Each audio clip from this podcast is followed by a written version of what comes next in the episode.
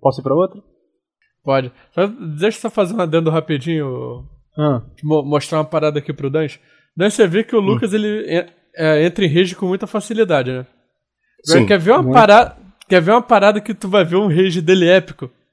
Ah, não, cara. Faz isso não. Calma, saiu calma, meia-noite, velho. Não, você quer ver? Não, eu, eu tenho que. Eu tenho, que- eu tenho que trigar isso em você, cara. Isso vai ser muito épico.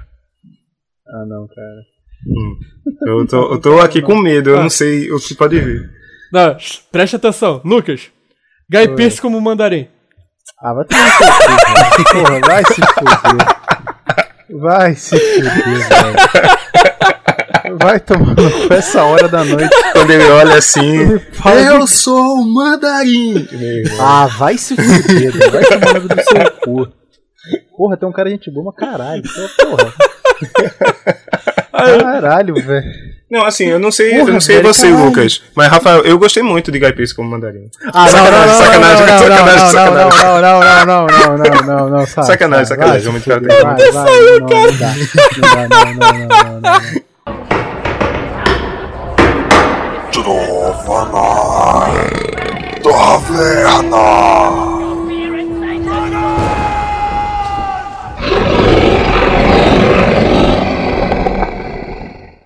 No princípio, não havia nada. Nada além do silêncio de trevas sem fim. Mas o Criador soprou perante o grande vazio e sussurrou. Sometimes there's so much uncertainty in the world. It's easy to feel anxious about where we're headed. Seems like you're a hair off course. But games can be a sanctuary. The chance to escape to new realities. Games take us to worlds where we know we will make a difference. And you're right, we do need to think bigger, act bigger. They give us a chance to see life from other perspectives. You took these because you wanted to see if there was more out there. Saudações aventureiros e bem-vindos à taverna. Aqui quem fala é Rafael Henrique, o Arquimago, e hoje uno a minha voz à dos deuses para clamar que meu coração está com Horizon, mas esse ano é da Nintendo. Para esta sidequest, chama aqui meu amigo Lucas Freitas, o Paladino Negro. Horizon Zero Dawn é uma obra de arte. Zelda é só uma cópia. Polêmico, polêmico. Comecei com treta. É isso aí. E direto lá do Ultra Combo Podcast e das terras de Recife, estou aqui com Dante Augusto, o monge. Tem um jogo beta em cada jogo do ano, é muito triste. É muito triste. tá, tamo falando isso aí antes de tu chegar. Realmente, né, cara? Realmente. Tem um jogo beta muito triste. Mas Zelda é bom mesmo assim, cara. Zelda é bom mesmo assim. É, a gente tem que abrir o coração e aceitar, né? É isso aí, aventureiros. Como vocês devem ter percebido, estamos aqui na nossa tradição anual de previsões para o The Game Awards 2017, o Oscar dos Games.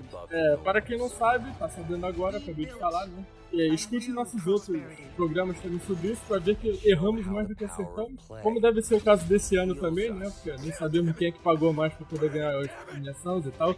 E só vamos saber dia 8, que por acaso é amanhã, né? Então vocês já vão estar aqui com um programa aqui de previsões no dia 7 de dezembro e amanhã, dia 8, vai ter a premiação que vai rolar ao vivo por stream aí nos canais. Vamos deixar no post. E antes de começarmos aqui a nossa rodada de maga patológica, Madame Mim ou qualquer outra feiticeira da ficção Caraca, que Madame Mim, cara. Madame Mim. Entreguei a idade. Meu Deus, entregou a idade muito feio agora, cara. Vamos abrir espaço aqui para o nosso convidado de honra.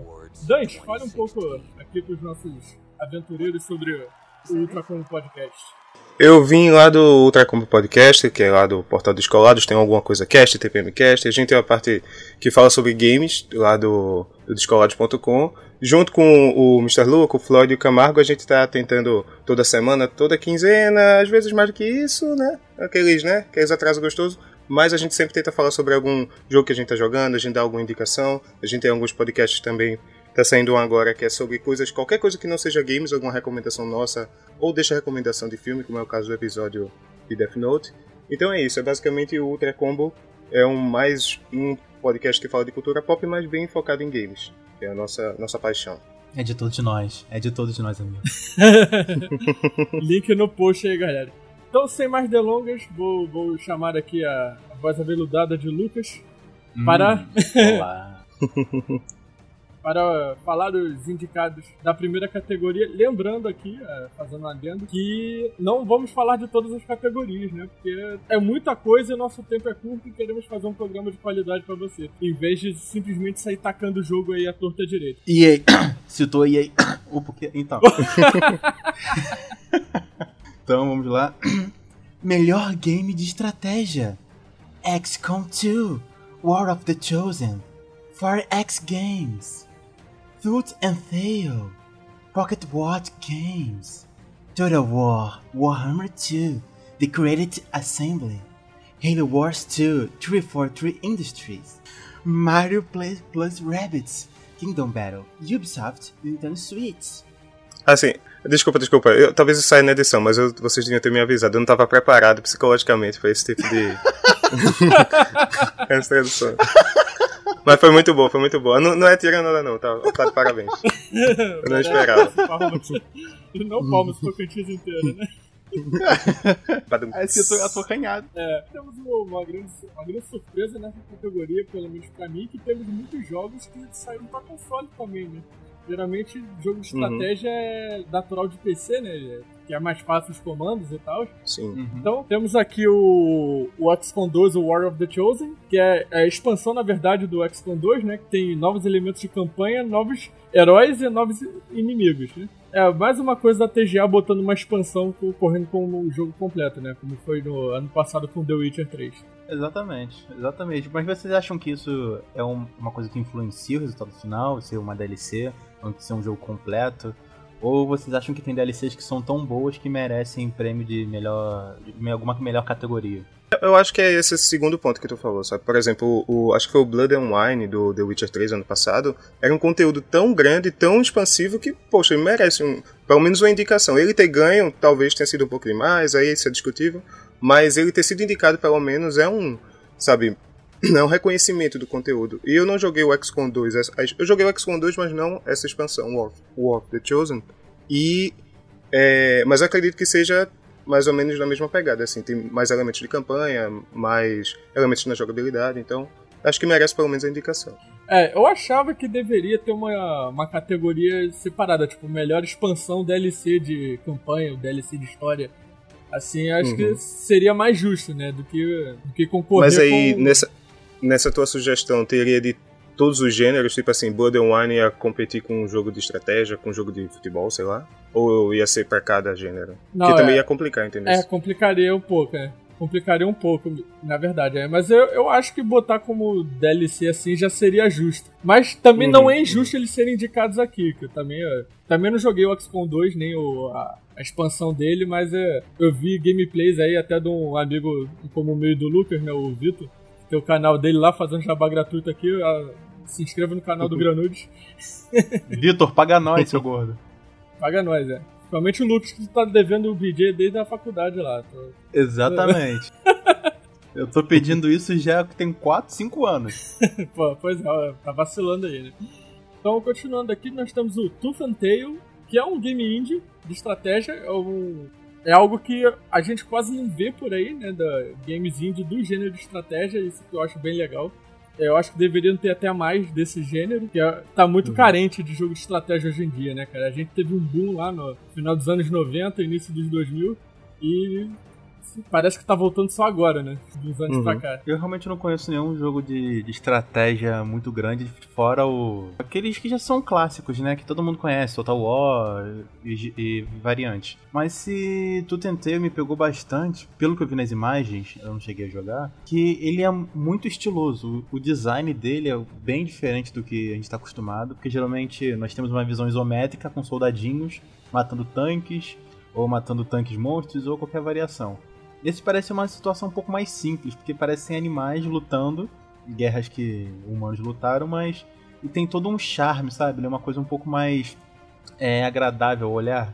Não é aquele, Uhum. aquela visão isométrica com aquelas cores chapadas que a gente está acostumado a ver. Claro que Total War faz isso de uma maneira mais, de, mais 3 gigante, mas eu acho que esse Tutenteu ele merece ter esse destaque por conta do design. Pra mim, design no É. jogo é uma das coisas principais que você tem que observar, porque é o que agrada a maioria das pessoas, né? Antigamente, vocês devem se lembrar, a gente pegava o jogo pela capa, olhava assim, na feirinha, né, obviamente. Comprem jogos originais, criança. Mas a gente olhava assim a capinha e via, nossa, tem um cara com uma arma matando um demônio, esse jogo deve ser muito legal. E hoje em dia essa visão mudou bastante. Você tem um público maior dentro da área de jogos e uma pessoa que não tá afim de ser hardcore gaming, eles podem olhar esse jogo e achar que seria uma boa pra eles, uma boa pedida, entendeu?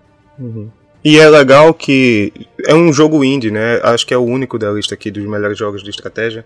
Então é um jogo que ele pode não ter um orçamento gigante, de um estúdio gigante para fazer, mas o cara sabe, a equipe, né, que fez o Tooth Tail sabe fazer estética, sabe trabalhar com design e isso chama mais atenção e até é bom ver um jogo indie pelo menos um, né, aqui na categoria de melhor jogo de estratégia do ano, comparado com outros jogos da Nintendo ou da 343 Industries, sabe? É bem, bem interessante isso. Eu vi uns vídeos do Tail e parece bem inter- interessante e é bom que tem para consoles também, né? É uma outra coisa que que é um jogo de estratégia em tempo real, não é como o XCOM, por exemplo, ou como o Mario Plus Rabbids, mas ele e parece funcionar bem assim. Eu tô curioso para poder jogar um dia. Vale muito a pena. Estamos esperando aí na PS Plus, aí, que eu vi que tem pra PS4. É, Estamos esperando aí. é, podcast não é rico não, gente. O que, que vocês queriam? Tem que es- esperar aí as promoções da PS Plus, né? Claro, Black Friday tá aí, né? Exatamente. É, Vamos ver. Ah, então temos aqui também o Total War Warhammer 2, né? Que eu confesso também não joguei, mas eu conheço a série. Que ela é bem famosa, né? No, no meio. E eu não sabia que era um TBS, cara. Isso que é interessante. Eu achava que era um, sei algum multiplayer online, mas não, TBS, né? Pô, isso eu achei bem legal dele. Vale a pena da- ir atrás. Ainda mais esse cenário medieval, né? Então, o pessoal que escuta aqui a Total gente War, já tem uma sabe. Total War tem uma fanbase gigante, cara. Esse jogo aqui vende que nem água. Você bota um Total War novo é como se fosse isso um jogo da Blizzard, tão grande que esse jogo é. Mas eu, particularmente, não me chama muita atenção porque, como eu falei, ele não tem aquele estilo diferenciado. São cores chapadas, um exército gigante que teu processador não vai aguentar e você vai ter que jogar até metade porque o restante você não consegue. Mas, fora isso, o jogo parece ser bem interessante. Eu também não joguei, mas espero. É que nem, é que nem o Silvio Santos fala. Não joguei, mas me falaram que é bom, então acredito. Mas está aqui indicado, eu- eu espero pelo menos que seja mais um com qualidade da- dos jogos da Total War, né? Eu já joguei o Total War Shogun, eu acho, ou algo assim que era ambientado no é uma coisa de samurai e tal, e era bem, bem interessante. Esse Total War Warhammer 2 parece ser só mais Total War, né? Melhor em vários aspectos e tal, então, né? É Big, Fast. Stronger. É, tipo isso. É isso aí. Temos o Halo War 2 também, que não é, não é uma grande surpresa, né? Acho que qualquer premiação aqui, se tem Halo, ele vai ser indicado. É, conheço pouco também do Halo Wars, eu sempre me mantive na série principal. Não sei como é que é esse, esse lance de RTS deles. Onde você jogou? Chegou a jogar tanto esse Não. quanto o primeiro? Eu já joguei o 1, e faz tempo, joguei no PC, mas eu lembro do Halo Wars ser destaque por ele ser um dos primeiros bons jogos de estratégia no console. Assim, ele é bem adaptado para jogar no console. E talvez tenha sido um dos grandes destaques aí da Microsoft esse ano, que, né, vamos admitir que veio fraca para jogos esse ano, e Halo Wars 2 foi um dos destaques porque a 343 sabe trabalhar seus jogos, sabe trabalhar com Halo, Quer dizer, cada vez está aprendendo cada vez mais, né? E com Halo Wars 2 agora tem coisas legais, assim, tem é, cutscenes bacanas, uma história cinematográfica, tem campanha, tem multiplayer, é bem, bem interessante. É Show. tudo que eu sei falar sobre. Bem genérico, né? Mas tudo que eu sei do Halo Wars 2. Nossa, ajudou bastante, né? Mas Halo é genérico, cara, então relaxa, tá tranquilo. É, sim. sim. Ah, cara, é- De se fato. tornou genérico com os anos, né? Mas- Exatamente. Na época que lançou o primeiro que foi lançado, pô, é revolucionário. né? É, e o último aqui, que esse jogo pra mim foi uma das grandes surpresas da E3 desse ano até, né? Porque foi meio inesperado, mas bem-vindo essa, essa parceria entre a Ubisoft e a Nintendo, né? Que é o Mario Plus Rabbids Kingdom Battle, né? Que é, eu quando eu vi o gameplay desse jogo pela primeira vez, eu pensei, porra, isso é um XCOM com Rabbids. Parece ser interessante. É, exa- Exatamente. No Exatamente. Eu só pensei isso, Mario com XCOM. É, não tinha como pensar em outra coisa, né? Quando mostrou o gameplay na E3. Você pensou, olha aí, quem diria? Mario já foi tenista, né? Golfista, piloto de kart e tal, mas nunca pensei. Tudo É, né? isso. Ele é de vermelho, ele é comunista, gente. É, Sim, sim. Mas ele tá lá num, num combate XCOM com os Rabbits, que eu acho que, assim, não sei vocês, mas eu mal conheço jogos ou coisas da série Rabbits. Foi uma surpresa, assim, e foi legal ver a recepção. Eu não tenho Switch, eu não joguei, mas foi legal ver a recepção de quem jogou, pelo menos que eu vi falando do jogo, falou muito bem que é um XCOM com as coisas boas de XCOM. Né? Então, só tem elogios ao jogo. Exatamente. E já puxando o gancho daí do que o Dan falou, então vamos para nossas previsões aí para essa categoria. Eu já digo que pra mim vai ser o Mario com Rabbids. Também. sombra de É dúvida. minha aposta. é, tá- Quando você coloca Mario, não tem como, cara. Tem como- Pô, É. ainda mais é, em frente a tudo isso aí. O XCOM também ele tem grande chance, né? Porque é um dos nomes aí do. um dos grandes nomes do, do gênero de estratégia, né? Uhum. Então, mas é, eu acho que essa parceria aí da Nintendo com a, com a Ubisoft vai, vai levar fácil essa. Também, ah, eu fiquei na dúvida entre Mario e Total War, mas Total War deve ser mais do mesmo, então fico de Mario mesmo. É, justamente por isso que tu falou do mais do mesmo, Lucas, eu tava pensando aqui que, tipo, a XCOM 2, Total War Warhammer 2 e Halo Wars 2. Esses daí, pra mim, não... Tipo, eles são mais do que já foram, né? Tipo, mais Uhum. e... Maior e melhor do que já existe. Eu acho que o Mario Plus Rabbids ganha porque é uma coisa nova com o Mario, que, né, ganha pontos, com a qualidade boa pro Switch, que é o console do momento, assim, e tal. Então... Com o gameplay bom, sabe, ele tem tudo pra ser indicado e sem ninguém achar injusto. Tipo, é um. Talvez seja o melhor jogo de estratégia que a gente tem esse ano, entendeu? E assim, novo, inventivo e tal. É o que eu falo, inventividade e o design consegue mudar a visão de uma pessoa sobre qualquer jogo.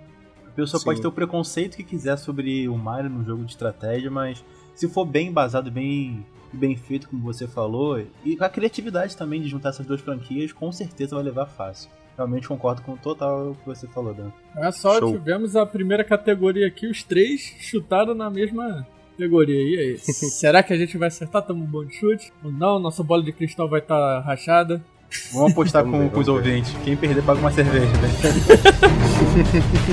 É uma boa. É, vamos lá, Lucas. Próxima categoria. And the game award goes to. Wake up, Link. It's a me, Mario. Power of the wild card. Melhor game de luta: Tekken 7, Bandai Namco, Nighthawk 2, Mass Masshoff Games, Marvel vs Capcom Infinity, Capcom, Injustice 2, NetherRealm Studios, ARMS, Nintendo. Dessa, dessa vez eu tava preparado. Tava preparado, cara, não tomou um susto? Já botou o microfone só pra não Já- Calma, cara, eu sei, eu sei que você é hétero, minha voz dá essa, dá essa impressão nas pessoas. Não, o cara, quando tu falou Capcom com essa tua voz, não teve como. Capcom, eu, eita porra. Pau bateu na mesa. Mas vamos lá, vamos lá. foco, foco. Essa categoria, ela é uma que não muda muito durante os anos, né? Sempre tem alguma franquia clássica ali, né? Como pode ver na nossa Uhum. primeira indicação, que é o Tekken 7. Mas, Rafael, só falando rapidinho, eu acho muito interessante a gente citar que Street Fighter não está nessa categoria, que é uma coisa bem assustadora, porque ele tem recebido updates recentes, diários, basicamente, de novas modalidades, novos modos de jogo. E por mais que já aconteceu antes de Street Fighter ser lançado no final de um ano, que não ia, não ia ser criado no ano que vem, mas eles davam algum jeito. E não ter Street Fighter esse ano, eu acho uma coisa um pouco assustadora, vocês não acham? É, é porque o Street Fighter V foi um caso bem à parte, né, do, da franquia. Foi um, um buraco que a Capcom se enfiou no questão de popularidade. Eu, não falando da qualidade, eu tenho Street Fighter V, eu até gosto bastante dele, mas questão de número de vendas e recursos dentro do jogo, aquela polêmica de não ter modo arcade no lançamento. Então, a Capcom ainda está se recuperando, né? Antes de lançar, ela disse que não vai ter aquela, né, aquele negócio que a Capcom adora fazer de Super Street Fighter, Ultra, Hyper, né? Arcade Edition. Agora já voltou um pé atrás, porque vai ter um Arcade Edition ano que vem. Então ainda tá tentando segurar. O Street Fighter é uma franquia forte, talvez a- tipo um nome mais popular que a gente tem em jogo de luta, talvez junto com Mortal Uhum. Kombat e tal. É, eu acho que é preocupante não ter um Street Fighter esse ano, mas eu consigo ver que a Capcom viu onde errou e ano que vem vai vir sabe, com o Arcade Edition que vai lançar. Acho que lança agora em janeiro de 2018. E com certeza ano que vem a gente vai ver é, Street Fighter V Arcade Edition na TGA ou qualquer equivalente do 2018. É, porque fazendo um paralelo, é um paralelo até com o Clear Instinct, que foi anunciado, acho que foi em 2013 e concorreu em 2014 2015, se não me engano. ele veio com atualizações e mesmo assim conseguiu concorrer em dois anos. É, Street Uhum. Fighter, mesmo com atualizações, não foi chamado. Então é realmente uma situação bem preocupante quando você vê que Street Fighter, que é, um- como você mesmo disse, o nome mais conhecido de jogos de luta, não se encontra numa uma categoria de melhor game de luta. Então eu Uhum. acho que isso é um ponto até positivo, eu diria preocupante porque é um jogo que eu gosto bastante, mas positivo por conta da mesma situação que a Ubisoft teve com os últimos dois Assassin's Creed, o Unity e o Syndicate. É um, eles pisaram na bola feio, realmente fizeram jogos que venderam bem, mas não estão naquela certificação de qualidade que a Ubisoft tem. Sim, sim. E nesse ano eles lançaram um maravilhoso Assassin's Creed Origins, que é muito bom, tem um porte excelente pro PC. Então, se a Uhum. Capcom estivesse baseando nessa mesma, nessa mesma experiência que a Ubisoft teve, talvez Street Fighter 6 ou Arcade venha arregaçando coisa, entendeu? Temos aqui o primeiro, primeiro indicado já é de peso, né? O Tekken 7. É que Uhum. eu vi uns vídeos e vi que tá bem legal. Mas tem uma coisa dele que tá me incomodando pra caralho, cara. Que, que eu não. Eu tô tentando entender até agora qual foi a ideia do- dos game designers. Não, vamos fazer esse negócio aqui que vai ficar legal. E eu não vejo que está legal. Não tem como. Você- Vocês devem ter visto vídeos assim já do modo história e tal. É, eu conheço um pouco da história de Tekken, né? Mas estão falando que estão fazendo um revival, né? Da, dos outros Tekken, assim. Como o Mortal Kombat 9 fez no, com os primeiros Mortal Kombat, né? Uhum. Mas é a parada assim, o Tekken, ele tem a, é, a parada clássica de cada lutador lá ser de um país e tal. Mas é tipo, aí entra a cutscene, o lutador de um determinado país, ele só fala na língua dele. E o outro responde na língua dele. Ah, tá. Todo caras mundo é entendem, poliglota, cara. né? Nossa, É. cara, eu não consigo. não, tipo, Todo mundo fala com legenda, pô. É só isso. se poliglota, beleza. Agora, qual motivo do cara falar em japonês e o outro responder em italiano? Cara, eu achei isso bem charmosinho, velho. Eu achei isso bem legal. A Netflix copiou essa porra no, no Defensores, né? Porque tinha um cara lá que começou a responder em japonês os outros. O Ah, vilão. cara, não cita defensores, não. Não cita defensores aqui, por favor. Cita Cara, nem- Homem de Ferro 3, mas não cita defensores. Eu nem vi até o que fim. Pariu. Eu nem vi até o fim, velho. Não, não dá. Não dá, cara, não dá. Não dá. Pegou Sério. pesado, né? É, Homem de Ferro 3, acho que tu foi um pouco no fundo do poço, assim. Pegou a laminha do fundo do poço, sabe? É, mas uma coisa que eu achei bem legal foi a inclusão do Akuma como personagem nesse, nesse jogo, cara. Eu achei que ele ficou bem legal.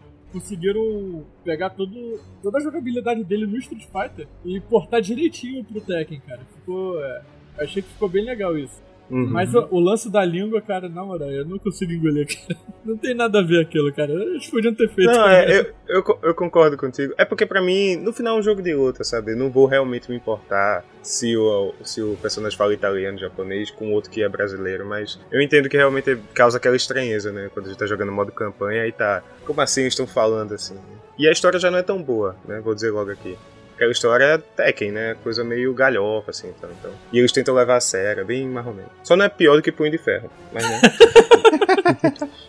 O Tekken 7 eu cheguei a jogar, eu joguei ele na demo da. Teve uma conferência de games agora, esqueci o nome esse ano, que foi David. Esqueci, Rafael, lembra aí? Não foi a BGS, foi Ah, antes. tá, aquela GGRF, né? Big.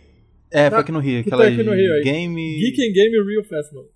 Isso, Geek Game Real Festival, te amo. É, e esse jogo realmente me fez me fez me apaixonar por Tekken de novo, cara. Ele tá muito fluido. No PlayStation 4 ele tava rodando a 60 quadros por segundo. Tava muito fluido, muito fluido mesmo. Tinha alguns personagens pra você jogar, tinha um Akuma, e como o Rafael bem falou, a jogabilidade dele tá idêntica, ou o mais parecido possível com a de Street Fighter é muito fluido, é muito gostoso de jogar, o controle é muito responsivo, o gráfico tá fantástico, as partículas que saem tá, tá- estão incríveis, são incríveis. Esse é o único jogo que eu joguei de luta esse ano. É, eu não posso opinar muito sobre outros, mas esse eu realmente me apaixonei muito. Eu vou comprar ele pra PC, porque PC Master Race, é claro. Mas é, realmente eu não fazia questão de comprar um jogo de luta fazia muito tempo. Eu comprei, claro, Mortal Kombat Extra Large, aquela versão definitiva. Paguei, Uhum. sei lá, 19 reais, porque PC Master Race novamente. Ok. Mas eu gostei, joguei, zerei, ok. Mas esse Tekken, eu fui com um amigo meu, Júnior, a gente passou basicamente umas duas, três horas jogando aquele jogo. E tinha pouca gente na fila. Eu Acho que o pessoal não leva Tekken como um jogo muito a sério aqui, prefere Street Fighter. Porque também tinha máquina de The King of Fighter. Mas enfim, meu ponto é, é que esse jogo realmente me fez me apaixonar pelo Tekken lá que eu jogava do Playstation 1, aquela porra quadradona. que tinha mulheres com peitos gigantes que eram um pixel. Eu adorava aquilo. Mas realmente. Quem não, né? tivesse é, Lara Croft tá aí pra isso, né? É. Era o que tinha, pô. Era o que tinha, pô. A gente tem que usar a imaginação. Era esse catálogo da Avon, velho. Pô, duas coisas. Mas enfim, voltando. Eu, se tivesse que apostar, apostaria realmente em Tekken, porque eu adoro. Adoro esse jogo e tô adorando demais. Por mais que eu tenha jogado por outros métodos na casa de amigos. Mas enfim, tenho gostado bastante. É, pessoal É. ter falado muito Eu- eu-. Uma coisa que eu gostei, assim, além de tudo que tu falou, da jogabilidade, fluido e tal, é, é aquela, assim, eu não sei qual é a, a parte criativa que o grupo tá realmente fazendo isso, mas colocando personagens que não são do universo Tekken e trazendo pro jogo. Teve o Gizzy Howard, eu acho que é um cara do Fatal Fury e do Tekken of Fighter, né, por tabela. Sim. Uhum. E agora teve, foi anunciado, foi- acho que foi num campeonato de Tekken recentemente, foi o Noctis do, Isso. do Final Fantasy XV, vai ser um, um lutador, sabe? Assim, quase um Super Smash Bros, assim, no nível de loucura de personagens num jogo de luta. E isso é legal, ter o Akuma, ter um urso, o Kuma, né, o panda, sei lá, e ter o Noctis pra você poder escolher, assim, é, numa jogabilidade fluida, num jogo bonito, então é bacana que o Tekken... é, Talvez seja também a minha aposta aqui, né, já me adiantando, de jogo de luta desse ano. Tem outro que a gente ainda vai falar que pode ser que dispute com ele, assim, mas né, vamos ver. É isso aí. É, temos aqui é, a, outra indicação é um jogo indie também, né? Que na verdade é continuação, é uma continuação, né? Que é o Nidhogg 2. É, esse jogo também nunca joguei, mas eu vi um nerd player dele e eu achei, cara, ele é muito divertido, só de olhar assim.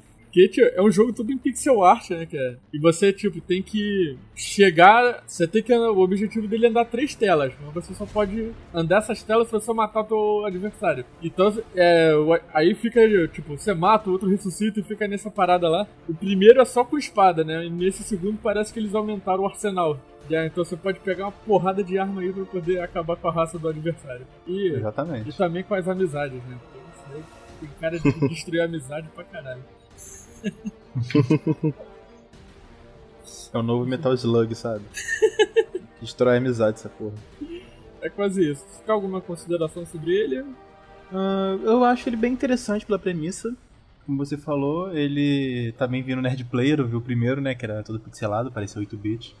Uhum. E eu não acho que ele tenha cacife o suficiente pra ganhar como jogo de luta. Porque apesar dele ser um jogo indie, especialmente charmoso, tem de- uma arte gráfica muito interessante, mas acho que ele não tem uma carga o suficiente pra levar como jogo do ano. Mas sua menção eu acho que é já de extrema importância para os desenvolvedores, darem uma visualização pros jogos dele. Com certeza. A indicação num, num prêmio desse tamanho, que é o mais popular, assim, né, em questão de público, de jogo do ano, já é bem importante. E o Nidhogg 2 é bem. Assim, o Nidhogg no geral, tanto um quanto dois, pelo menos pra mim, ele é um jogo que, assim, é legal, você junta com um amigo, você vai jogar, mas você vai jogar por 30 minutos e depois vai querer jogar outra coisa, entendeu? É um jogo de festa, é um jogo que, realmente, como tu falou, não tem aquela carga, não tem aquele aquela coisa que você olha, tá bom, isso aqui é um conteúdo incrível que merece ser premiado e tal. Ele é bom, não me entenda mal, mas ele não tem aquela. É como se. Não vou dizer que ele é raso, mas tá entendendo o que eu, o que eu quero dizer? Ele não tem. Não se compara aos outros, entendeu? E mas o ele- conteúdo dele é muito simples, eu acho. mim, Isso, né? isso, é. Exatamente. Em sua mecânica ele é excelente, mas, né? É, é isso. É só isso, realmente. Concordo com você. É, e continuando, temos aqui também o Marvel vs Capcom Infinity. Que- Agora sim! Agora vai rolar Ah, treta! Agora sim!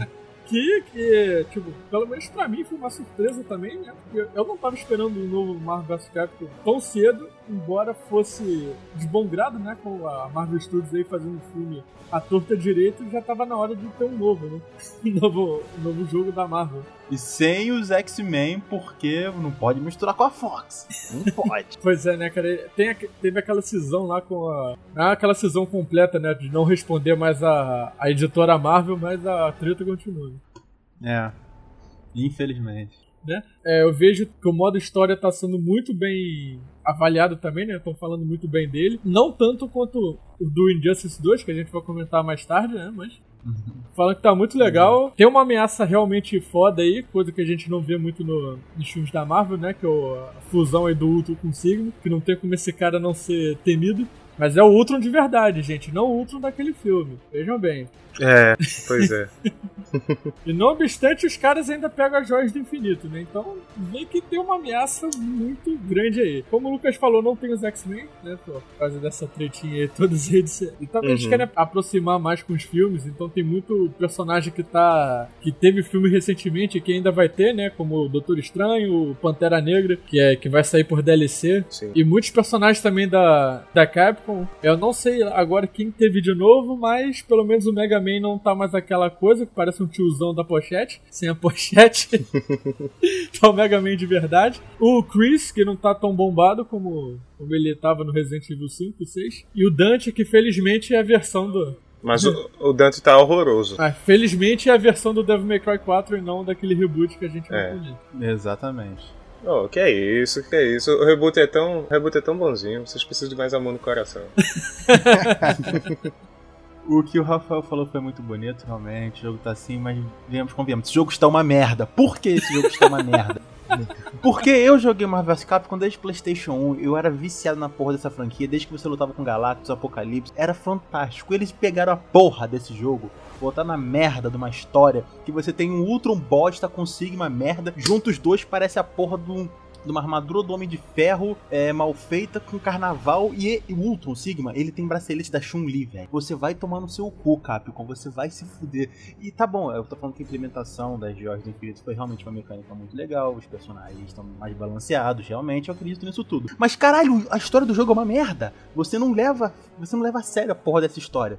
Quando você vai lutar contra o Apocalipse, você sente medo daquele filho da puta. Nesse jogo não, parece que pegaram League of Legends, colocaram na, na, na, na roupagem da Marvel, colocaram um, um Ultron que é curtir bondas de sadomasoquismo e colocaram na porra do jogo. E, e a mecânica do jogo tá balanceada, tá, mas você não tem mais aqueles combos apelativos como você tinha antes, a mecânica tá mais devagar. Isso pode ser bom para algumas pessoas, ruim para as outras, mas eu tô acostumado com aquela mecânica dinâmica, é uma porra que você explode a tela inteira, sai magia até do seu ânus.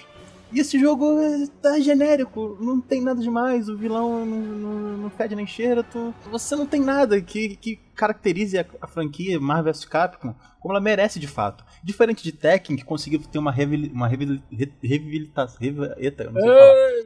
Revitalização.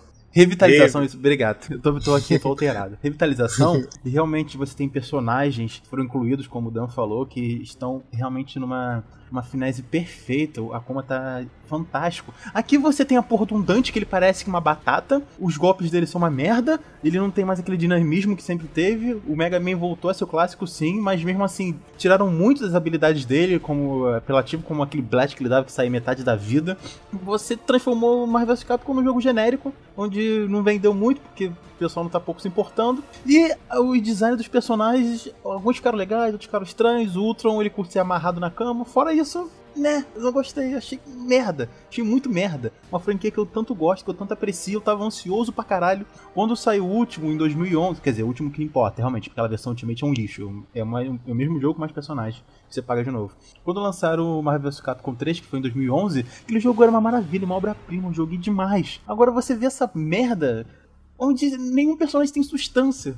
E era isso que eu tinha pra falar, senão eu vou ficar aqui a noite toda. Então vai tomar no seu cu, Capcom, vai se fuder. Só isso mesmo. Acabou o Rage, Lucas? Tá mais calminho acabou, agora? Acabou, Vai lá tomar um chazinho de camomila agora. Deixa eu pegar meu Nescau, pera aí. Depois disso tudo, o Dante tem alguma consideração? É, eu, eu tava pensando exatamente. Não, eu tava pensando exatamente isso. Tá, o que é que eu posso falar depois né, de toda essa explanação precisa sobre né, Marvel vs Capcom? Não, na verdade, assim, eu joguei pouquinho do Marvel vs Capcom. Eu tenho uma demo, né? Eu jogo no PlayStation 4, então tem uma demo na PSN, do modo história e um, uma lutinha aqui ou ali. Os visuais não me impressionam, não são nada apelativos. Eu não peço nem para ser como Marvel vs Capcom 1 e 2 foram, que era aquele desenho em sprite 2D e tal. O 3 já era bom, o 4 para mim o jogo tá feio. E o pouco que eu joguei não gostei tanto da jogabilidade, né? Mas eu reconheço que eu joguei pouco e há pessoas que jogaram, amigos meus que têm o jogo e que disseram que tem gameplay, sabe? Ele na jogabilidade ele ainda é bom, ainda é Marvel vs Capcom. O X Factor que tinha no 3, agora é a Jorge do Infinito no 4, que é o poder apelativo de virada de jogo. O fato de voltar para ser dois lutadores de cada time é uma dinâmica que você joga um pouco mais conservador, né? E duas coisas que vêm de jogos de luta recentes. Uma é um modo história. Desde o do Mortal Kombat 9 ele trouxe isso. Para todo jogo de luta agora tem que ter um modo história. E eu acho que às vezes você não precisa ter. Tekken tá aí, que é uma história muito mais ou menos, e Marvel vs Capcom Infinite é outra que podia não ter, podia ter um modo arcade só. E outra que é um modo de jogo simples, facilitado, combos de um botão ou dois, que também para mim não. Sabe, você tem que saber jogar, você tem que saber lutar, e eu acho que o, o Marvel Capcom tem isso também, que é uma coisa que não me agrada. Fora isso, o jogo tá aí, tá indicado, talvez tenha por falta de opção, talvez, né, de jogo de luta esse ano, mas é, vamos ver como vai performar em vendas e tal, e qualidade, enfim, é isso. Show.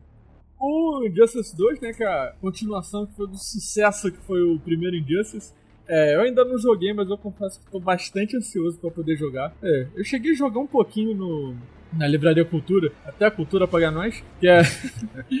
joguei lá, fui até com a minha namorada lá, joguei uma partidinha lá com Atrócitos e, porra, adorei jogar com aquele cara, cara. Puta que pariu.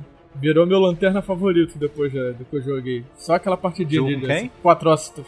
Ah, tá. Eu adorei. Porra, Bem sua cara mesmo. o maluco tem um gato ainda, cara.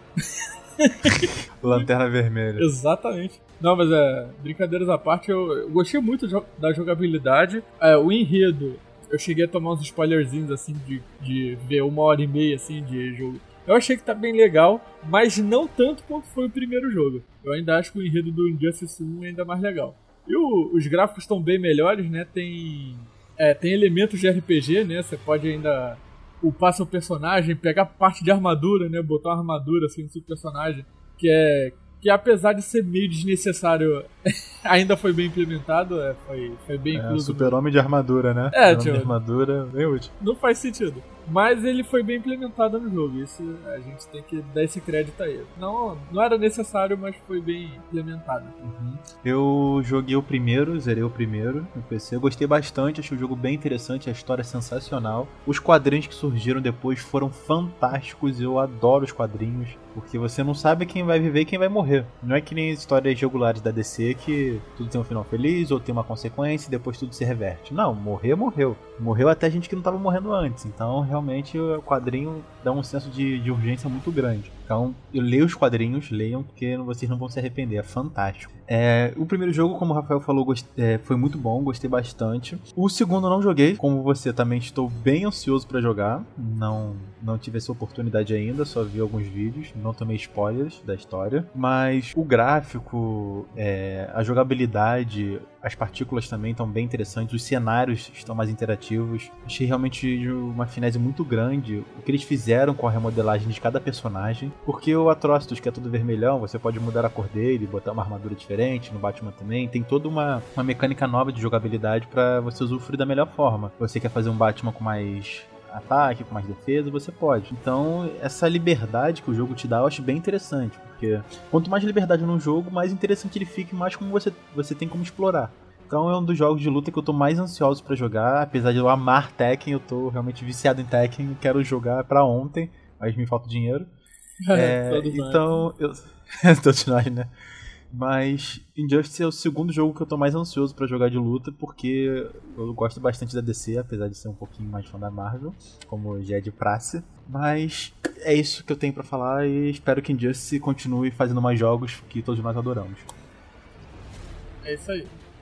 Eu acho que é o concorrente a jogo de luta do ano. Que tem uma campanha sólida, que tem um multiplayer. Ele tem. adicionou novidades em relação a um, novos personagens. É um jogo bonito pra caramba. É, ele tem um sistema de gear system, de itens e tal, que é bom pra galera que gosta de personalizar seus personagens, ao mesmo tempo que consegue ser balanceado pra quem vai jogar online. Então, é interessante em vários aspectos. Tem estão sendo adicionados novos personagens ao- o tempo todo, né? Foi anunciado Tartarugas Ninja aí como personagem pro Injustice 2. Então, acho que é o jogo de luta do ano. Ou ele ou Tekken 7. Ainda não tem realmente, eu não tenho como dizer qual dos dois, mas minha aposta acho que vai pra Injustice 2. Já deu as considerações e a aposta dele. É, até porque esse último não tem muito o que falar também, né? Não sei qual. Ter. Esse Arms, cara. Eu vi um, vi um vídeo dele, cara. Eu, eu, eu tava tava sem entender o que é esse jogo. Quer Eu não dizer, faço ideia do que seja isso. Eu não faço ideia que jogo seja Assim, esse. eu entendi o que que quiseram entregar pra gente. Isso eu realmente entendi. E tipo, é- ele é um jogo de, de luta, mas ele. A câmera dele é mais no estilo do Dragon Ball Z Budokai Tenkaichi, sabe? Ele é a terceira pessoa atrás do personagem. Aham. E todos os personagens, ele tem, eles têm braços que são molas, sabe? Ou, ou que esticam, ou são elásticos, alguma coisa assim. E você tem que ficar dando soco com aqueles braços lá. Você pode pegar um inimigo que tá lá do outro lado da tela dando soco. E ele usa tanto. Você pode tanto usar o joystick da maneira tradicional, ou pegar aqueles Joy-Cons do, do Switch, né? E, e usar como sensor de movimento. Uhum. Que obviamente não é muito bem responsivo, né?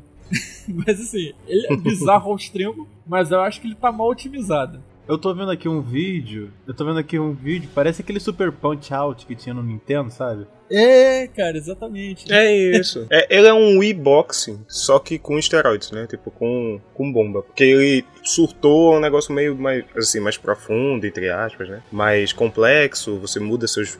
No caso são braços, né? Você muda seu tipo de luva, adiciona outros golpes e tal, mas, né? É isso. Ele, Verdade. ele me parece um jogo bem simples. Eu não joguei, né? Não posso dar essa opinião forte assim, mas. Ninguém jogou, cara. nos Ninguém vai te culpar. É. É, Ah, Ninguém jogou isso, obrigado. cara. ninguém te julga. Ninguém te É. O, que, o que me faz pensar que esse jogo tá na lista é porque realmente faltou candidato, né? Faltou. Faltou- Exatamente. É, papai, é, é bem Foi possível. pra preencher a cota da parada, entendeu? A gente, tem que, a gente tem que botar todos os consoles. Vamos botar o Switch, mas qual jogo tem? Tem essa merda aqui. Ah, vai, bota. Só pra dizer que tem. Esse jogo é muito bizarro, cara. Esse jogo parece que alguém fumou crack. E se os lutadores tivessem braço de mola? Alguém tá fumando maconha e falou: Caralho, tu é um gênio, moleque. E aí fizeram essa porra. Porque- Cara, isso é muito Eu- bizarro. Quando vi eu, eu título consigo imaginar. Arms- Eu consigo imaginar uma mesa Arms- onboarding assim. Quando eu vi Arms, eu achei que era tipo armas, literalmente.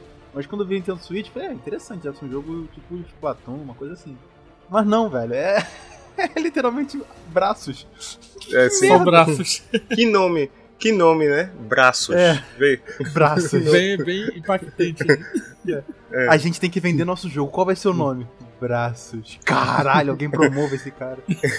Eu acho que esse cara deixou pra botar no último, no último dia. Tipo, ah, tem.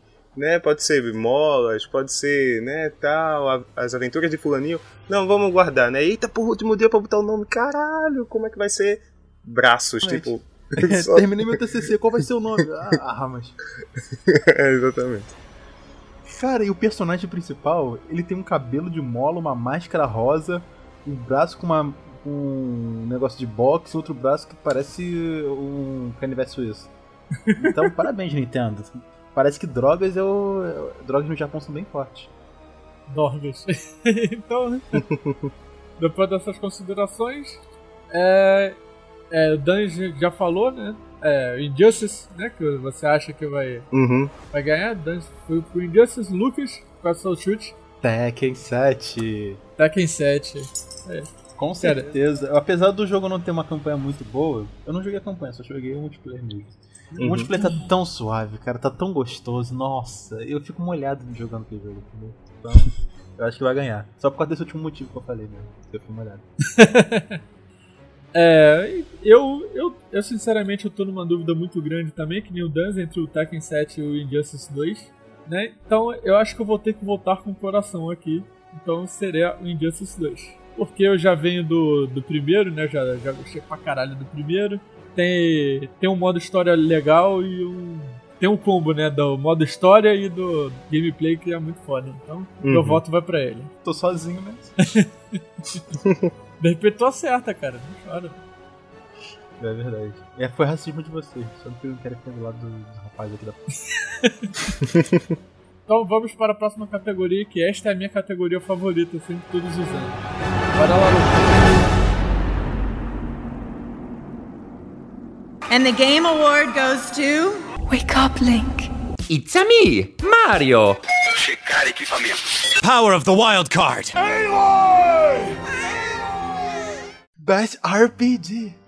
Final Fantasy 15 Square Enix South Park The Fractured Butthole Ubisoft Divinity Original Sin 2 Larian Studios Nier, Nier Automata Platinum Games Persona 5 Atlas Dá pra ver a preferência na voz dele você vê, né? Que tem uma.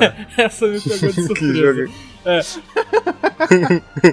Pô, Final Fantasy XV, acho que todo mundo do mundo gamer e vidrado na série sabe qual, como foi a novela pra desenvolver esse jogo. Começou Porra, nem fala. Começou como. Desde 2006. Desde 2006, era Versus 13 ainda, né? Era Mudou- Versus 13, sim. Mudou de nome pra Final Fantasy XV, mesmo depois de mudar de nome, foram uns bons 5, 6 anos aí até a gente pegar o produto completo, né? E eu vou te dizer, tomando como base né, outros jogos que ficam aí 10, 11 anos, 12, sei lá, de desenvolvimento, geralmente, como foi o caso de Duke Nukem Forever, Diablo 3, que não é ruim, né? Mas é, não é um Diablo 2.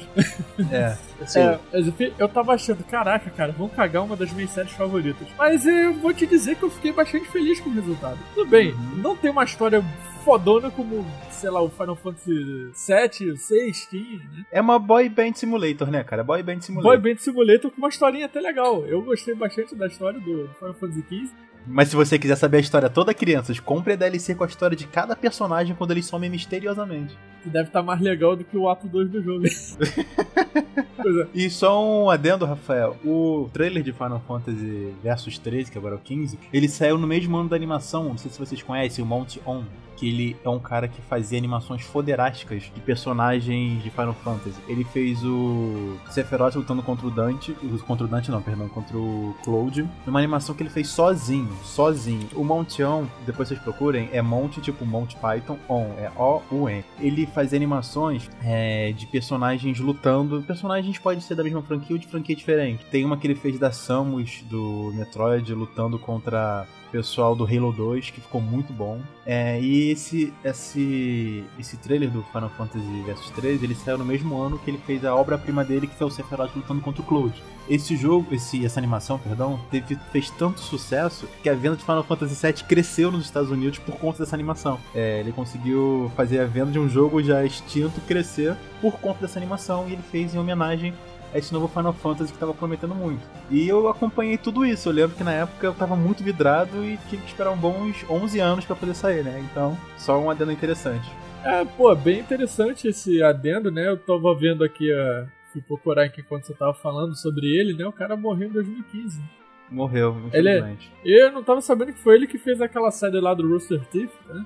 Foi? Ruby, né? Eu falo Ruby pra ficar mais fácil, né? Mas É. seria falar RW isso. Exatamente, o Ruby é melhor. Que também é incrível, também é incrível. Quer dizer, para os parâmetros da época, né? Não, eu vi, eu vi só a primeira temporada e gostei bastante. Né? Não sei porque eu não voltei pra segunda nem pra terceira. é preguiça. Né? É preguiça mesmo. Mas enfim, o, o Final Fantasy XV foi um jogo que me consumiu boas, sei lá, acho que mais de 100 horas. Acho que eu cheguei a ficar mais de 100 horas nele. Eu quis platinar, não teve jeito. Eu fui fazendo, fui me, fui me apaixonando lá pelo, pelo gameplay dele, porque pô, o gameplay dele tá bom pra caralho.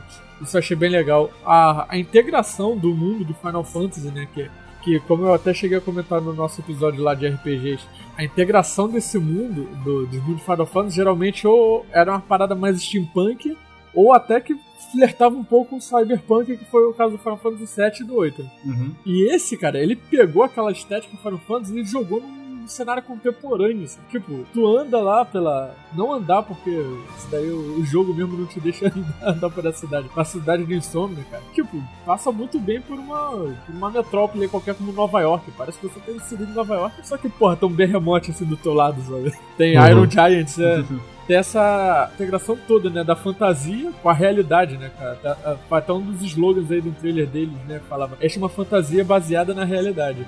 Eu, eu acho que isso ficou muito legal no jogo, mas o, como também cheguei a comentar, cara, o, o ato final dele eu achei muito ruchado, cara. Eu não gostei daquilo. Podiam ter feito um negócio bem melhor, sabe? Depois. Eu não cheguei a jogar, mas eu tô bem ansioso porque vai sair pra 4K no PC ano que vem.